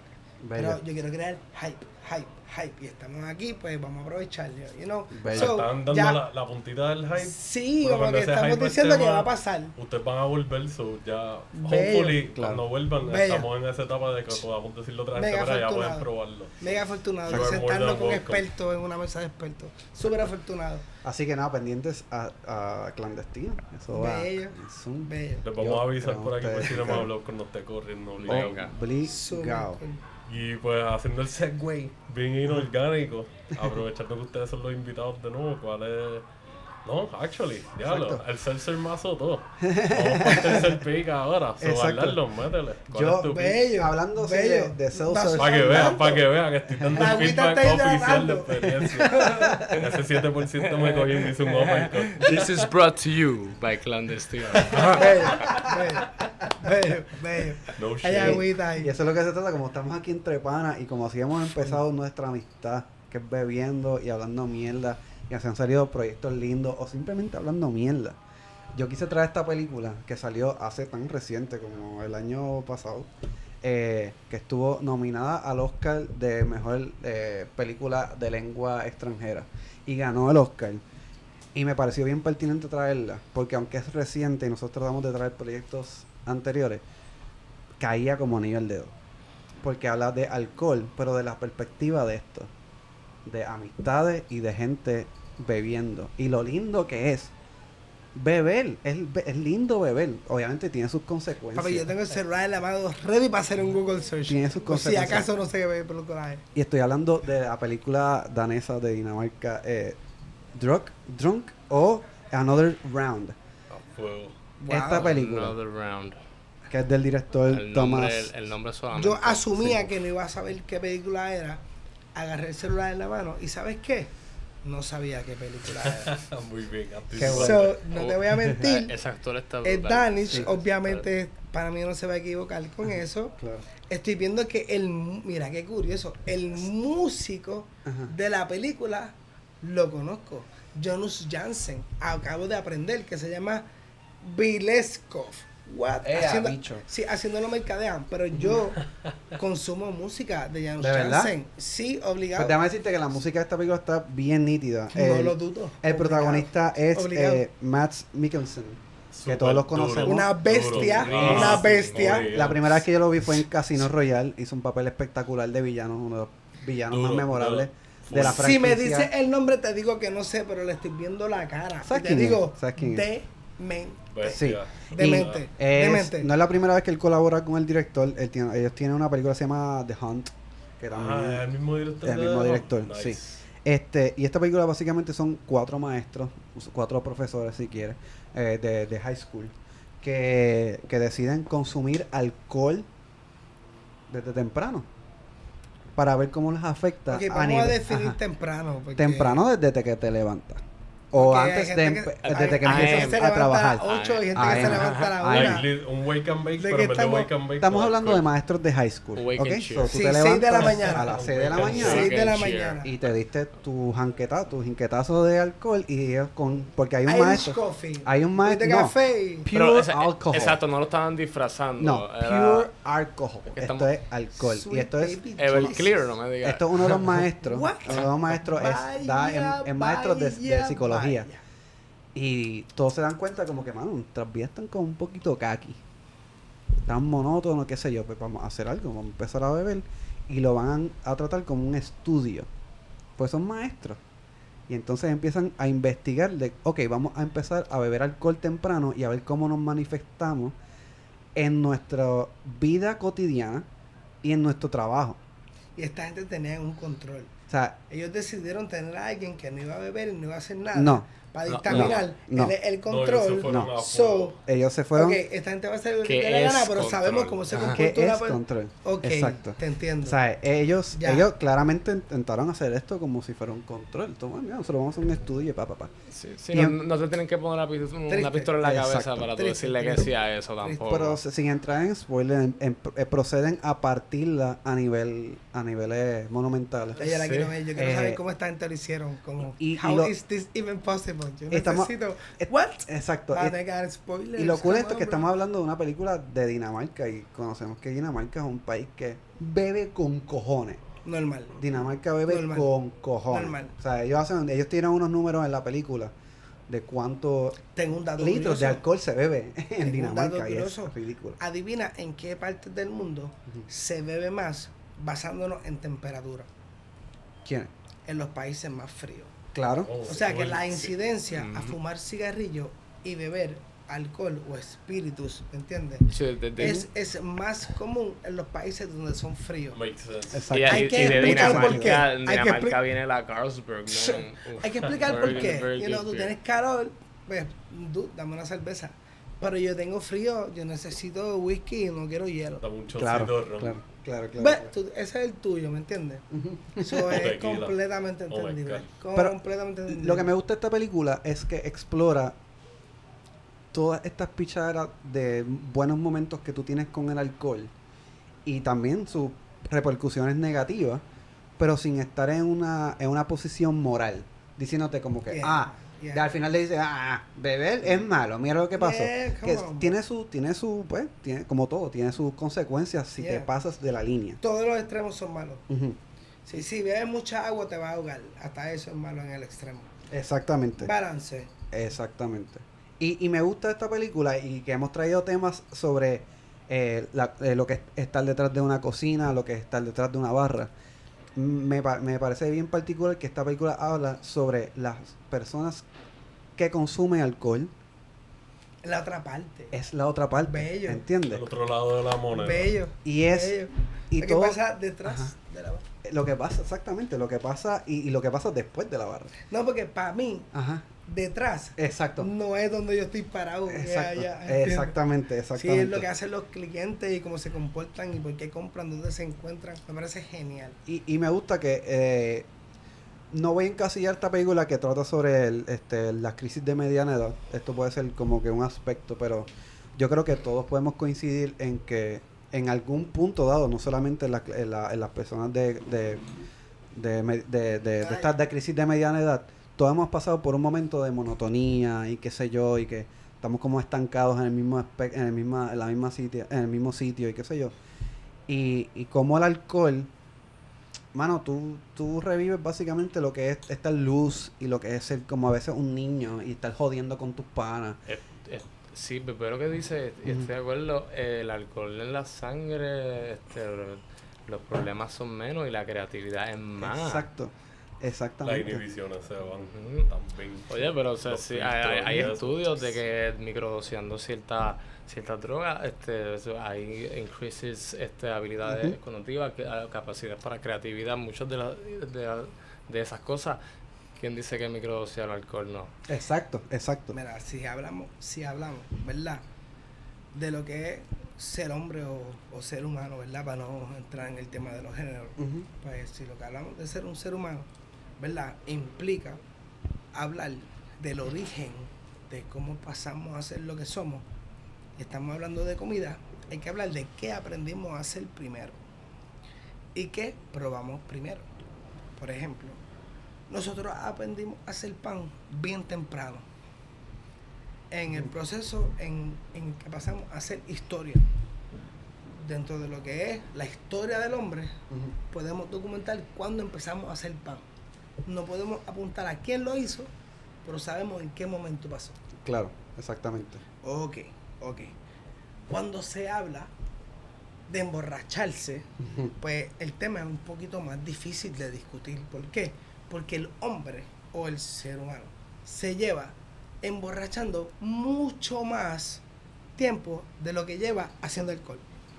Definitivo. Sí, pero, eh, pero, en, No eh, pero en tiempo, en, en modernidad, el alcohol es un instrumento social enorme, es algo que o sea, Full. no va a dejarle, no va a eso, dejarle salir de nuestro diario y este eh, Igual que tú, cocinar. el, o sea, en tu diario vivir, o sea, eh, eh, tú te das un traguito con alguien y you just loosen up, las Claro. cosas te salen, este, te abre un mundo de posibilidades. Claro. Full. Sí. Este, no es tan, a- a- hay gente que sí que sí bebe para emborracharse, o sea, eh, el alcoholismo es una, adicción Claro. y eh, es, es bien seria. Pero este, me, me tripea lo que me estás diciendo de la película porque lo estoy viendo como un estudio. Exacto. ¿Me entiendes? Y, y no como lo. O sea, lo- Y el aspecto del estudio lo manejan súper bien. No voy a entrar en detalles como cuál, qué técnica usan o qué, o qué forma utilizan para tú saber que es un estudio. Pero es marvelous. Es como que tú te Sí, sientes que tú estás hangueando con ellos, pero a la misma vez estás haciendo el estudio. Bella. eso será- Y está súper nítido. Y, y habla de un tema que, que para todos aquí, entiendo, todos nosotros sabemos lo que es. Y estoy seguro que todos los que nos escuchan también. Y es la mierda que es mezclar. que es mezclar alcohol. Eso es un tema bien controversial. Yo creo, El ¿verdad? mezclar alcohol es... Rookie mistake. Se puede decir que es un no. Digo, no rookie mistake No, porque uno lo puede hacer, pero hay que sí. saber la que Bueno, Yo mira, creo que- mira, conocerte. hay, hay que siempre empujar eh, en hidratación Ujú. y comidita. O sea, pienso- no tenemos que no, no, no tenemos que no tenemos que jaltarnos. Yo Pero que meals meals in, in between, eh, hydration, H2O, that's your best friend. Ujú. ¿Sabes? Yo No se diga eso es más. un tema súper negociable, porque, porque yo, pues, ¿verdad? En poquito tiempo, yo no soy un científico ni nada por el estilo, yo estudié lo que me gusta y he tenido la oportunidad Ujú. de estudiar el agua como cocinero y como repostero y ahora que no es cervecero es cervecero whatever. Yo, Claro. no, yo no soy cervecero, pero estamos intentando algo. Sí, pero yo tengo que Y- empujar el mensaje, ¿sabes? Con Normal. salud, conciencia. Exacto, ¿me pues, entonces-? Claro. Pero, eh, la oportunidad que he tenido de experimentar con el agua, ¿me entiendes? Pues me ha ayudado a entender realmente lo que yo puedo decir o connotar de lo que estoy creando. Claro. Y, y cuando se trata de hacer hard seltzer, Ujú. ¿tú me entiendes? Pues tener la oportunidad de poder aprender, ¿me entiendes? De lo que estás haciendo con tu producto y de lo que puedes vender haciéndolo a gran escala. Claro. Cierto. Actualmente te puedo decir que yo llevo tiempo, tiempo diciéndole a Simón y al jefe de Simón que yo quiero aprender a hacer lo que es la mixología. Llevo un montón de tiempo que la aprecio. Como cocinero que yo soy, he tenido la oportunidad, haciendo lo que estoy tratando de hacer, de ver realmente de lo que conlleva ser un buen mixólogo. Claro. Y uno del otro lado, ¿me entiendes? Puede entender que a lo mejor se ve fácil o no, pero Ahora que lo estoy intentando, te puedo decir que me gusta un montón. Tienes Lo que quiero pasar por cóctel. Si no pasas Lo por quiero, cóctel, loco, hoy, no hoy, hay break hoy. para Sí, nada. Cierto, cierto. no Que de break. hecho, hoy, en la- en la la tengo que Tienes ver. que- En la película, ahí, ahí que te tengo esta tarea, si la ves, en una parte de la película, ellos elaboran un cóctel en la casa de uno. Solamente da los ingredientes. Me gustaría saber cuál es el trago que está haciendo. Cuando tú lo veas Lo la tengo película, como tarea. lo tienes Lo como tarea. como tarea. Pero además yo de la película, el nombre. se llama, pon Another Round. Another. Another Ah, la Round. tengo en el celular. Que, vaya, Sí, esta de hecho está en Hulu, la pueden ver en Hulu. La tengo. Así que, pero lo, lo cool de esta película, además de que hablan de esta experiencia sobre el alcohol y lo, y lo lindo que puede traer el alcohol si se toma en una en, en- de- moderadamente.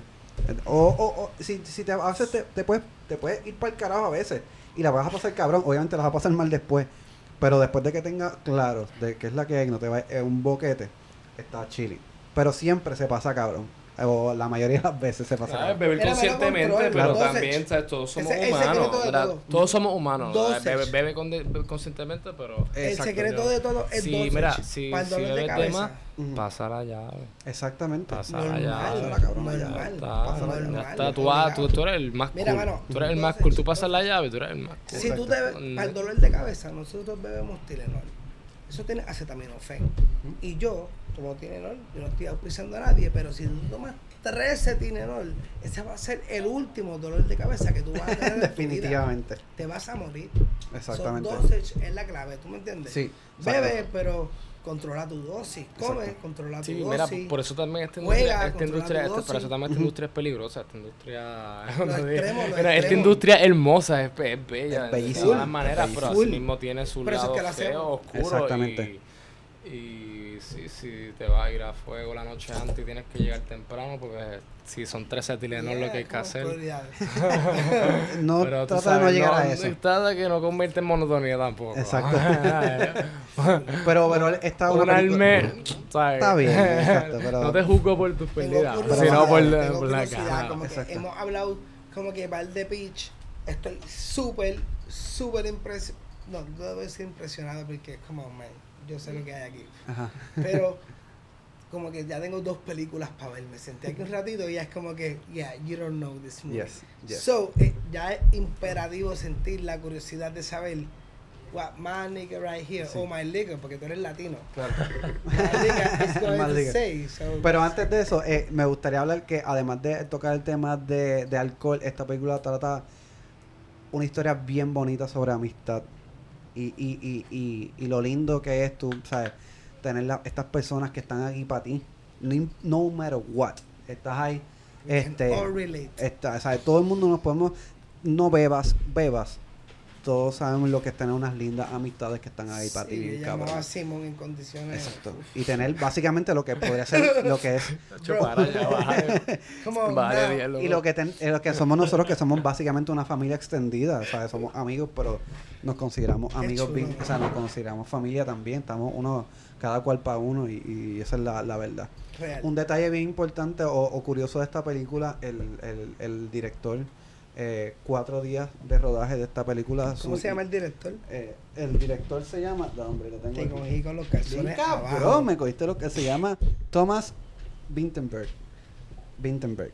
El, el, el director, cuatro días después, o sea, cuatro días de rodaje y su hija murió en un accidente de, de carro eh, con su esposa. Su esposa no murió, pero, pero su Tuvo el hija, accidente. su hija, su hija murió a los cuatro. De hecho. Venía de regreso porque ella iba a ser parte de la película. La- Ella, su hija no es actriz, pero quería ser parte de la película y murió en el proceso.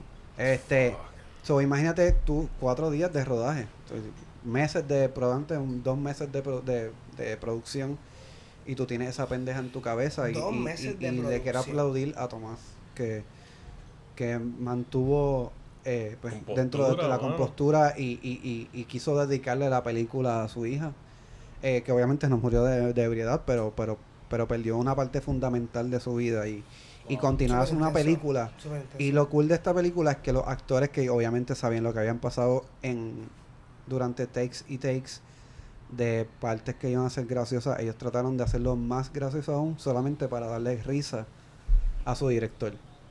Para que tratara de loosen up y tratar de, Y, y terminaron siendo pues amigos, panas y, y que ayudaron. Lo lindo que es tener amistades o personas que pueden ser amistades o que están embarcadas en un proyecto bien nítido juntos. Como que decir, mira, vamos a llegar hasta ahí y vamos a hacer todo lo posible porque esto se termine. Y la terminaron. Es una película espectacular, una película hermosa. El final es hermoso. No sé si alguno ha escuchado de esto, pero en la escena final hay un baile hijo de puta. Este, y solamente voy a decir eso. Del final. Recalca porque yo te quiero tanto, mano. Desde aquel día que te encontré el para- brother. Del día que me diste zapatos. Desde que te acogí. Yo asumía, Gracias. yo asumía Yo no. que me iba a llevar por lo menos dos asignaciones. ¿Me entiendes? Yo decía, ¿cómo vamos a hablar de industria? Vamos a hablar de cocinar, de comer. So, yo me voy a llevar por lo menos dos películas que no he visto. Claro. No, yo, yo sé que no, yo, yo sé que tremenda yo voy a asignación. ver esa película Another Round este, ahora con más es con más sentimiento por lo que Sí. Está, está En en verdad La pusieron hace Hulu. poco en Hulu. Está en Hulu. este, yo, es, es raro que yo soy el único que no tenga Hulu. No, No es tan raro, no es tan raro. Pero yo, yo, yo no puedo hablar de marcas, pero mi compañía de celular me Un permite un anuncio Hulu. no pagado. no dije el nombre de la compañía, pero Um, mi compañía wink, de wink. celular me permite tener Pues fíjate, yo creo que conozco a alguien que te puede ayudar con eso. Eso suena espectacular. sí, como que estoy bien limitado en lo que puedo ver en Por ahí está. Bueno, pues, sé. en verdad, Messi está diciendo lo de los pics, que tiene un par de tareas ahora que se llama. Siento que me puso el spotlight porque yo tra el pic Otra asignación. que traje, en verdad, yo estoy seguro que ustedes lo han visto. Conociéndolos por lo menos pienso que lo deben haber visto. Pero me gusta que cogiste ese que yo no lo he visto todavía. Cocktails tampoco lo he visto, Burn la he visto, pero me gusta mucho y la revisitaría de nuevo. Full. Y esta va de la mano más con las de ustedes porque tiene que ver con consumo de alcohol. Y pues es The World's End de Ok. Edgar Wright, Yo el director de Shaun of the Dead y de Hot Ajá. Fuzz, de Baby Driver. Que él es un genio. Esta fue la última película de la trilogía. Ellos hicieron la trilogía de los cornetos, que son unas barquillas, Ajá. pues de los colores de los cornetos, como una parodia, una trilogía de un director de art house. Ok. Era Y- con Simon Pegg. Simon Peck Sí. y Edgar Wright la, la escribieron, la trilogía completa, y entonces Edgar Wright las dirigió las tres. Simon Peck es el protagonista de las tres. Y pues esta película, ahora mencionaste lo del Midlife Ajá. Crisis y como que las emociones y eso, y esta película que es acción y comedia y sci-fi, son una película de género, tiene muchas emociones. De que esta película yo les puedo decir que yo la veo y yo me siento, like, maybe no me va a y qué sé yo, pero hay escenas que me tocan porque trabaja mucho con el viaje de los midlife crisis y la separación de las amistades y como a veces cuando uno está viviendo sus vidas y va creciendo como que es inevitable en cierto sentido que uno se separe de algunas personas y pues para algunas personas específicas es un poquito más difícil dejar eso ir porque es como que like, como si nosotros dejáramos de ser amigos en algún momento pues, porque ya porque dejamos de hablar es como que diablo pero yo me llevaba con, con Messi y con Simón super cabrón y compartíamos y trabajamos juntos y, o con Arnaldo que por lo menos pues ahora soy un poquito más close por todo lo que hemos estado haciendo. Y esta película toca esa vena bien cabrón de que te coge el nervio y te hace como un violín. Porque básicamente eh, Simon Pegg, el personaje de él, está tratando de reunir a sus amigos de crianza del pueblo donde ellos vi- vienen en Inglaterra para hacer, a nosotros que nos gusta la joda y el jangueo y eso, para hacer algo que ellos le decían el Golden Mile. So, tú que vives en Atorrey, la Villa Dorada, ellos Venga. tenían un reto de un pub crawl que se llamaba The Golden Mile, que Mira. un perímetro en específico del pueblo de ellos habían 12 pubs y tenías que ir a cada uno de esos pubs y tomarte un pint de una cerveza. Ese es el pinta, reto. Sí, que una pinta es un vaso bastante grande y pues Yeah. ponle que este, aquí te vive un Red Ale, aquí Una te das una Pilsner, una aquí te das un Summer Ale, Venga, aquí te das un- una por alemana, aquí te das una Belgian. Y es como mezclar, tú sabes, tú eres de Sí, barra y tú sabes. Es como mezclar tragos. Sí, de, de Sí. momento estás Vas a acabar volviendo al- a un pub y pensando que no, nunca no que no estuviste aquí como que dame darme otra aquí y pues ellos tenían ese reto de chamaquito y pasa algo la vez que tratan de hacerlo que no se da el reto completo. Entonces este cabrón se queda toda su vida con eso en la mente y trata de reunir a sus amigos y los lleva a reunir al corillo completo para volver al pueblo donde crecieron después que son adultos ya de 40, 40 y pico y tirarse el reto de nuevo. Y es como que tú estás viendo el contraste del panita que está todavía en esta mentalidad de que pues yo no tengo hijos, no tengo familia, yo soy el más al garete, quote unquote, y el más casual que estoy viviendo versus estas otras personas que son ya profesionales. Y repercusiones. Y me vino profesionales nada más, simplemente que tienen ya otras responsabilidades, otras prioridades y él está tratando de alarlos de nuevo a este aspecto de sus vidas que ellos dejaron hace como 20 años y él todavía está tratando de como que volver a aprender esta llama. Y, y pues todo esto suena como que súper like, diablo, cabrón, esto No, es un bad trip, pero como es una película de Simon Pegg y Edgar Wright, es súper fucking cómica, tiene un elenco de gente que tú vas a decir como que esta, este sale aquí, like Simon Pegg es el protagonista y, y Nick Frost, no sé si ustedes han visto Shaun of the Dead, Claro. pues el dúo de ahí salen en estas tres películas y ellos son los eso es un trío protagonistas espectacular. Y sí, y Shaun of the Dead tampoco está de mal de mencionarlo porque así Tiene lo del el aspecto de la barra, obligado. Y el sabes que que ve sabe Originalmente que- estaba pensando coger ese pick, pero como era uno un poquito más obvio, pues dije, da, Sí, da misma otra sí, la pero si te van a pensar, pone, este, ponerle este, esta película que, que estás diciendo en el aspecto más drástico de todo. Si tenemos un, un, un zombie este, apocalypse encima, ya tú sabes que donde tú tienes que ir es a la taberna, donde están las pintas y las barras y las cervezas en tap. Y hay comida, hay Y comida para sobrevivir. Hay comida y mi rey, por ahí viene la salvación. Aquí se Well en- my Sí, tú sabes, Well hasta, hasta en tiempos de zombies la gente va para la barra, tú sabes, a sentirse bien, a leer luz y a sobrevivir. Exactamente. Pero si me vas a comer, que me coman contento, porque en verdad Sí, de que ya No, no, cerveza. no lo voy a sentir. Lo único que te voy a decir son, mi mamá bicho, te vas a emborrachar bien, hijo de la gran puta. Pues, esta película, como es de la misma trilogía, tiene el mismo tono. O sea, en verdad es una película bien fucking divertida. Los soundtracks de estas películas siempre están on point. Y el de esta, like, desde que empieza la película, la primera canción que te ponen, tú dices, diablo, esta, like, Nice. yeah, el tono es un poquito más dark, pero me dan ganas de, de fucking darme una cerveza y prender un cigarrillo y irme a bailar por ahí. Y como que manejan eso bien, como que tú estás en un fucking pop club. Nosotros hemos crecido los cuatro, yo estoy seguro, haciendo esto el viejo San Juan, por poner un ejemplo, Claro, en eh. Piedra, Rico. ¿Se en Santurce. del bici jangueo? Yo no le llegué a meter a los De so, hecho- not so fun fact, yo no, yo no corro bicicleta. Bueno, no- nunca aprendí a correr bicicleta. No tengo Hulu, pero por lo menos fui para los bici Pero no nunca, me- y nunca me llamó la atención como que era de los bici jangueos, como que No. yo quiero beberle una barra, pues pura barra beberle y janguearle. Yo, no quiero correr yo llegué a la jangue- barra. yo- Nosotros hicimos un mini bici, Yo te voy a eh, bici jangueo. ¿Verdad, Simón? Nosotros hicimos un, mini bici Seguro que lo hicimos, veo que Tú- te, te tuve que esperar Este mamabicho me metió en se tiraron por la. San Jorge, yo creo que fue este subiendo. Cabrón, yo, San Jorge. no, si van, no, me van a matar. Cabrón.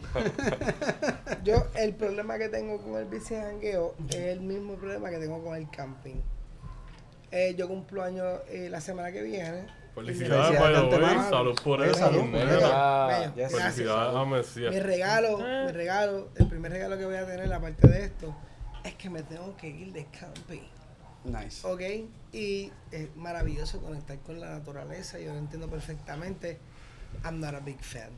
Ya. I'm not a big fan. ¿Entiendes? Nadie ¿Por te juzga. ¿Por qué me voy a quedar en una caseta, en el piso, con los mosquitos, sin baño, sin estufa? Para tú eres más fanático de, de una cabana en un sitio que tenga toda la naturaleza course. y tienes Para la comodidad para estar yo puedo conectar con la A naturaleza 12 horas. A mí me gusta el camping. 12 horas, A después me quiero bañar. pero yo estoy más inclinado hacia ti de que somos Normal. mayores también, no es lo mismo. Cuando chamaquito uno se dormía encima de una de las fucking Oh, raíces de un roble o lo algo y te levantabas nuevo, ready, con una cerveza en la mano y la bonga al lado. Que lo y ahora uno en un sleeping bag luxury y te levantas descabronado de que no estás pensando cómo vas a faltar. yo tengo trabajo que decir, yo tengo que decir que I love camping. Just for the record. I love, me encanta la idea de simplemente estar afuera, en una caseta, eh, acostado. Oye, no sé si tú eres eh, incómodo, pero yo me traigo un matrecito de, de Pero- eso que se enrolla y estoy súper cómodo. Mala mía que te interrumpa. Me traigo pero- off, me traigo off. Está, Sí. está proving my point de que tú eres más chamaquito que nosotros porque me lleva a cumplir 35 en la luz Mira, 32 bro, yo voy para mira, bro, si pero- te pero- estás cagando, no importa la edad. pero mira, mira, pero mira, piensa así. Si, Sí. si, si, si tú, si tú dices, ok, me voy camping, pues tú este, lo haces también por algo, otra, una ocasión especial. Por ejemplo, yo pienso en camping, yo voy, busco una jeva, bueno, me de camping, Este, ¿sabes? Yo estoy de acuerdo con todo lo que has dicho playa, hasta ahora. ¿sabes? Buscamos 100% unos full. y conectamos de verdad con la naturaleza. ¿tú me Más lindo no puede sonar. cabrón. Eh, Pero dame decirte tú una- y después- Cuando y te después dormir estés en la caseta. cagando, ¿qué vas a hacer? Bueno, Por eso, por eso mencioné, por eso mencioné cerca de la playa. espérate. Todo lo que tú dijiste. playa, palabras clave. Bro, Es verdad, palabras con luz. Bro. Papi, eso es agua salada, nene, vámonos. ¿Qué? Tiene un scrub natural de agua de playa. Va a fucking body 21 de verdad, century. mi santo. Pero déjame decirte una en defensa con en defensa suavecito, ¿qué en pasa? defensa de Simón, en defensa de Simón. Nosotros decimos esto porque yo me incluyo. Somos adultos, Voy a aguantar la pero también somos unos plastas de mierda. Hay gente que tiene 40 años whatever y, y maybe Pásame ellos eso. Que sumen la San en bicicleta. Exacto, y, y, y perfeccionaron Ajá. el craft, porque esto es un craft también. Tú no ¿De qué tienes que dormir, hablando? tú no tienes ¿De que dormir camping? incómodo para estar en un camping. Yo te estoy hablando yo del culo, o sea, yo no, yo no lo he hecho, pero conozco gente que acampan y van súper Sobre preparados. vamos a dar un 33% de validez a tu argumento porque no la has hecho. Claro, claro. Full pero, del arranque. pero, está Vamos bien, a- tú lees, saque. Vámonos tú este lees el fin de libro. semana. ¿Ah? Vámonos este fin de semana. Yo me voy este fin de semana y yo Ah, a mí no. no me estoy camping. Por eso es que yo me estoy quejando. Nos vamos tú y yo Esto es mi lado. psicólogo. Estamos aquí aprovechando la oportunidad de ventilar con mi amigo. Oye, siendo una persona que se disfruta el camping, voy a jugar What? a la boda, ¿Cómo? al abogado del diablo y voy a defender un poquito a Ok. Messi aquí. Y voy a decir que irte de camping es técnicamente hacer una mini mudanza, ida y Eso vuelta para que quedarte en otro sitio. So, por eso yo también estoy más a favor de las cabanas en lugares que haya monte Claro. para poder estar Mira, con yo no quiero decir, pero en tu pongo- celular- Yo pongo la jeva a cargar cosas. Yo no quiero Pues, todo el decir. mundo va a cargar cosas, Yo pero no voy a como decir quiera. nada. Mami, coge, coge aquí, dale la Mira, vas a ver, en papi, tu celular, en tu celular, en el Medio tú pones un lugar donde te quieres quedar y tocas en tu celular, todo el mundo sabe cuál es el app y alquilas un cuarto. ¿Por qué? ¿Por qué? Me voy a quedar sin bañarme. Voy a cagar en otro lado. No, pero si tú te juego. montas, pues ya esos son otros Come 20 on, pesos. Vamos, vamos, a dejarlo, vamos a dejarlo que un juego, tú sabes, de perspectiva, de por qué yo me quiero ir de camping. No, vamos a llevar la vamos a dejarlo matemática. así. Vamos Bueno, pero, pero, pero es que vamos a hacer la suma la resta. Este es el ¿Cómo- primer conflicto en Cinema Blog eso a camping. Sangre. Comportamiento humano, cómo tú vas a medir la naturaleza humana de querer hacer algo, ¿me 12 entiendes? Querer es poder y si tú quieres hacer una mini mudanza al centro de la Toda nada, tu vida. Tú lo tu haces. vida, Tú vives sin conectar con la naturaleza. So, el día que lo vayamos a hacer, podemos hacerlo 12 horas al día y dormimos con aire y televisor. pues mira, baño, tú te y vas, cocina, tú te vas para y allá el resto del año. y yo me sí. quedo en la casetita ahí en la- en la- Bello, ya sé dónde nos vamos a quedar. Ya está. Yo, yo tengo, yo necesito bocina off, obviamente una casetita con un matre Sí, eso, ese es el primer problema. que y yo no unas cuantas chapitas de la pachamama. y nos fuimos. Full, estamos de acuerdo, full. Y nos fuimos. sí no me llames, que yo te llamo. full. Nice. Este, Ajá. nada, volviendo a la película, que no ver nada con fucking camping. Este, me gusta mucho que exploran ese viaje de, de las emociones. Y, y sabes que hablando, ahora mencionaste los psicodélicos y me voy a ir a algo que yo no he abogado tanto durante esto, pero ¿Tú es una película que. Yo- yo- no comments. I, I, plead, I plead the fifth. este, pero es una película bien trippy porque que sabe, ustedes sabe. han visto las películas de Edgar Wright y ustedes saben que él juega con la edición. y con- Espectacularmente. ajá, y con los sonidos y con la música, los colores, eh, la dirección de arte de Las estas películas siempre son para tú verlas y tú decir, diablo, este cabrón en verdad quiso hacer una película divertida y Sí. aquí no se quedan atrás. Y esta cabrón que tú veas la evolución, siendo la tercera de la trilogía, desde Shaun of the Dead, que es un peliculón, Ujú. pero es empezando en su carrera en Hollywood, Sí. hasta la tercera, que pues ya había hecho un par de cositas más y tenía más juguetes para Pa' jugar, sí. desenvolverse, más Exacto. chavito. Y la película, like, la traje porque yo pensaba, al ser una película comercial, pensaba que había sido Comercial, wow. más, más a fuego. Pero la película tuvo un budget de 20 millones y hizo como 46 millones en el box office. Ujú. Eso técnicamente no es una película. Grave. Hizo Uy. ganancias, pero no fue un hit bien es y esta grave. película en verdad es para que la estés fucking viendo. Like, no. Tú no tienes que ser un alcohólico o una alcohólica o no tienes que haber trabajado en la industria para verla esta por, por ese viaje de la conexión emocional y de esa crisis de separarte de gente que tú quieres y que han crecido contigo y han estado en etapas bien Intenso. importantes. Súper Y te le pones el filtro de la comedia y la acción. Y pues está el viaje de sci-fi, porque pues Shaun of the Dead es el viaje de los zombies, eh, Hot Fuzz es el viaje de policías y pillos y hay como un culto. Y aquí pues no quiero dar el spoiler de qué es exactamente, pero es como maybe tiene que ver con aliens o algo así. Mira, pues ese, Ok, ese, nice. ese director está está súper gufiado. Ese director, este, a esas peli eh, además de esa trilogía, él tiene películas donde él juega con las percepciones, con los sonidos, con los visuales. Siempre. Eh, eh, hablando para dar este, referencia a este Scott Pilgrim vs. The World. Man, Sí, esa película es una joyísima. Es, eso Wow. es de él y eso Wow. es un visual Wow. masterpiece, Wow. ¿sabes? Si Yeah. volvemos a, lo- a ver a Pachamama, estamos hablando de una experiencia Sí. bien intensa. También hizo Baby, dir- dirigió Baby, Baby Driver. Driver. Baby Driver un Driver. Un peliculón, exacto. Una Eh, joya para los que aprecian el sonido en conjunto con la edición. Listo, y listo. Y, y Sí. Ant-Man también. Él, él empezó Él- a él dirigir tiene que ver algo con Ant-Man, Él ¿no? empezó a dirigirla, pero se quitó porque Marvel estaba interfiriendo mucho en cómo le estaba haciendo la película. Sí, sí, va bien y trajeron a otro director que la terminó. Sí, va bien. Pero se le nota estaban la dando- presencia de Edgar Wright No le ahí. estaban dando su Este, control creativo como en las otras películas que hemos visto que básicamente él- ha sido él como que mira toma chavo haz lo que tú quieras hacer porque lo que tú estás diciendo suena bien y esta película es verdad like, ustedes que son de la industria también pueden apreciar el viaje y les gusta la joda como dije ahorita de, de qué sé yo ese, eso es un hangueo bueno like, yo lo hice en Atlanta cuando estuve por allá yo creo que yo lo mencioné en otro episodio y y aquí lo hice. Yo sentí cuando fui a Atlanta que yo entrené para toda mi vida, para cuando fui al pop crawl allá, que te daban una pulserita y ibas Claro. a tantas barras y cada una te regalaban un trago porque ya lo pagaste. I am Y era ready. como que, claro, en, o sea, en cuatro horas yo tomé Moscow Mule, mimosa, mojito, margarita. Hablando de mezclar. eh, hard, hard seltzer, uno de una compañía de Atlanta, porque en Atlanta hay muchos breweries y muchos microbreweries. Como que. Sí, la hard seltzer es, un mercado que ha explotado en Estados y en Unidos. verdad, ese Pop Crow fue fucking épico para mí, sin contar todas las veces que me he tirado un bar hopping en San Juan, como dije ahorita, porque ah, voy para Nono, voy para Douglas, voy para Lúpulo, voy para acá, voy para otra cosa. Like, tienes cuántas barras, puedes darte una ronda en cada una, pero cuando tú lo dices y estás pensando en el vacilón y qué sé yo, será como que, ya, esto suena épico, pero de momento cuando tú vas a mitad del Crow, tú dices, ya, no, adelante estar caminando, subiendo jarlas y bajando por adoquines y el calor, entonces de momento como que, ah, no me doy un puff hace rato, me quiero dar un puff ahora. Y como que, yo creo que ya bebí demasiado me doy un puff ahora como que 25 vamos. para arriba. De los 25 para arriba yo he optado por todos mis jangueos están a 3 hasta 15 metros de mi carro. De ahora en adelante. y cada año que cumplo ese número pues se reduce un poco, ¿tú me entiendes? Y en verdad me gusta, me gusta un montón. So que a los La- 38 vamos a janguear en tu carro. Entonces. Probablemente. Probablemente. Probablemente en ese momento Pues- yo no tenga pues que yo, voy a guiar. estar, yo voy a estar adentro. Lo más importante es que yo no voy a esperan. Pero, no, Literal.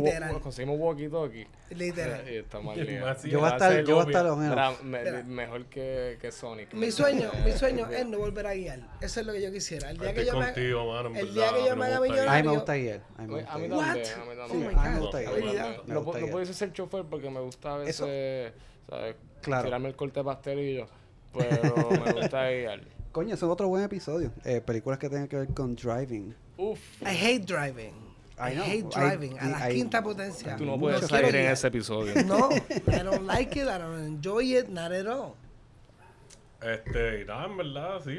Yo creo que sería una película, like, si no la han visto, altamente recomendada. Ahora mismo no vi que esté en ninguna plataforma. Tres asignaciones me llevo. Las Este, tres, no la he es visto del ninguna. 2013, so es de hace casi 10 años. Pero tú la ves ahora y tú dices, adelante, cuando ves las escenas que actually son acción, pelea o, o matanza, es como que, eh, puñeta, like, esta película yo quiero volver a verla. Quiero fijarme en todos los detalles de cómo esta gente explotaron cosas aquí, Ujú. cómo le arrancaron partes a alguien o a algo.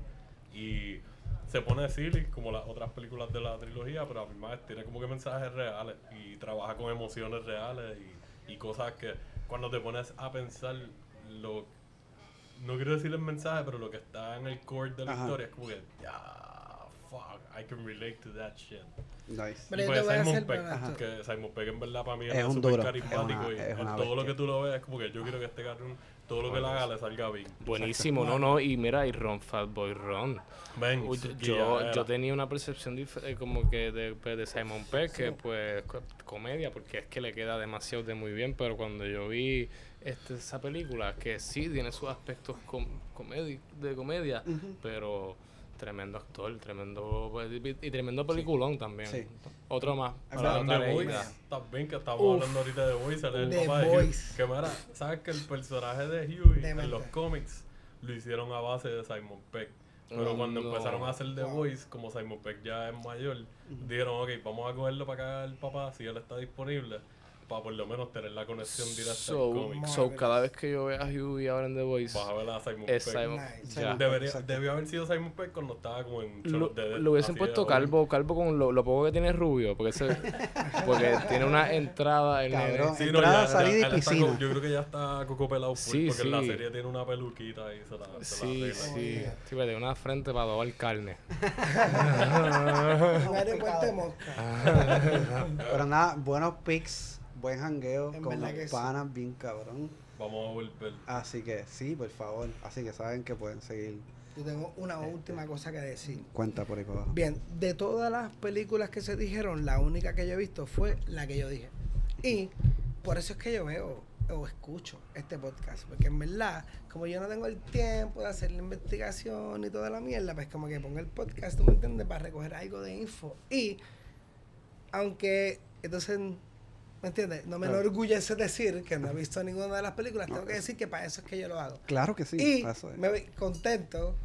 It's a shame que no la he visto ninguna. No, My eso es bad. lo lindo. No, eso es lo lindo. My bad, no, ¿qué pasa? Pero yo he visto todos los programas. Esto es lo lindo de esto. Pues- Esto Pero- es lo lindo que vamos a salir aquí a ver esas películas. Literal. qué Y esa es la idea, esa es la idea. Y, y mi que- agenda, y va que, y que todo el que escucha le, le, le- dé el ojo. En verdad que yo las voy a ver, Y yo no pueda, a can ver. relate to todo lo que- la mierda que hemos dicho. Exactamente. Y, Full. y que estén pendientes a clandestino también. Les vamos a pero avisar tan pronto te- estemos, estén up and running oficialmente, les dejamos saber para que Exacto. Oficial. Así que salud por Venga, amistad, salud, alcohol, salud, comidas. Super cool. Por Porque Cinema hay- Blog. Los quiero, mamá.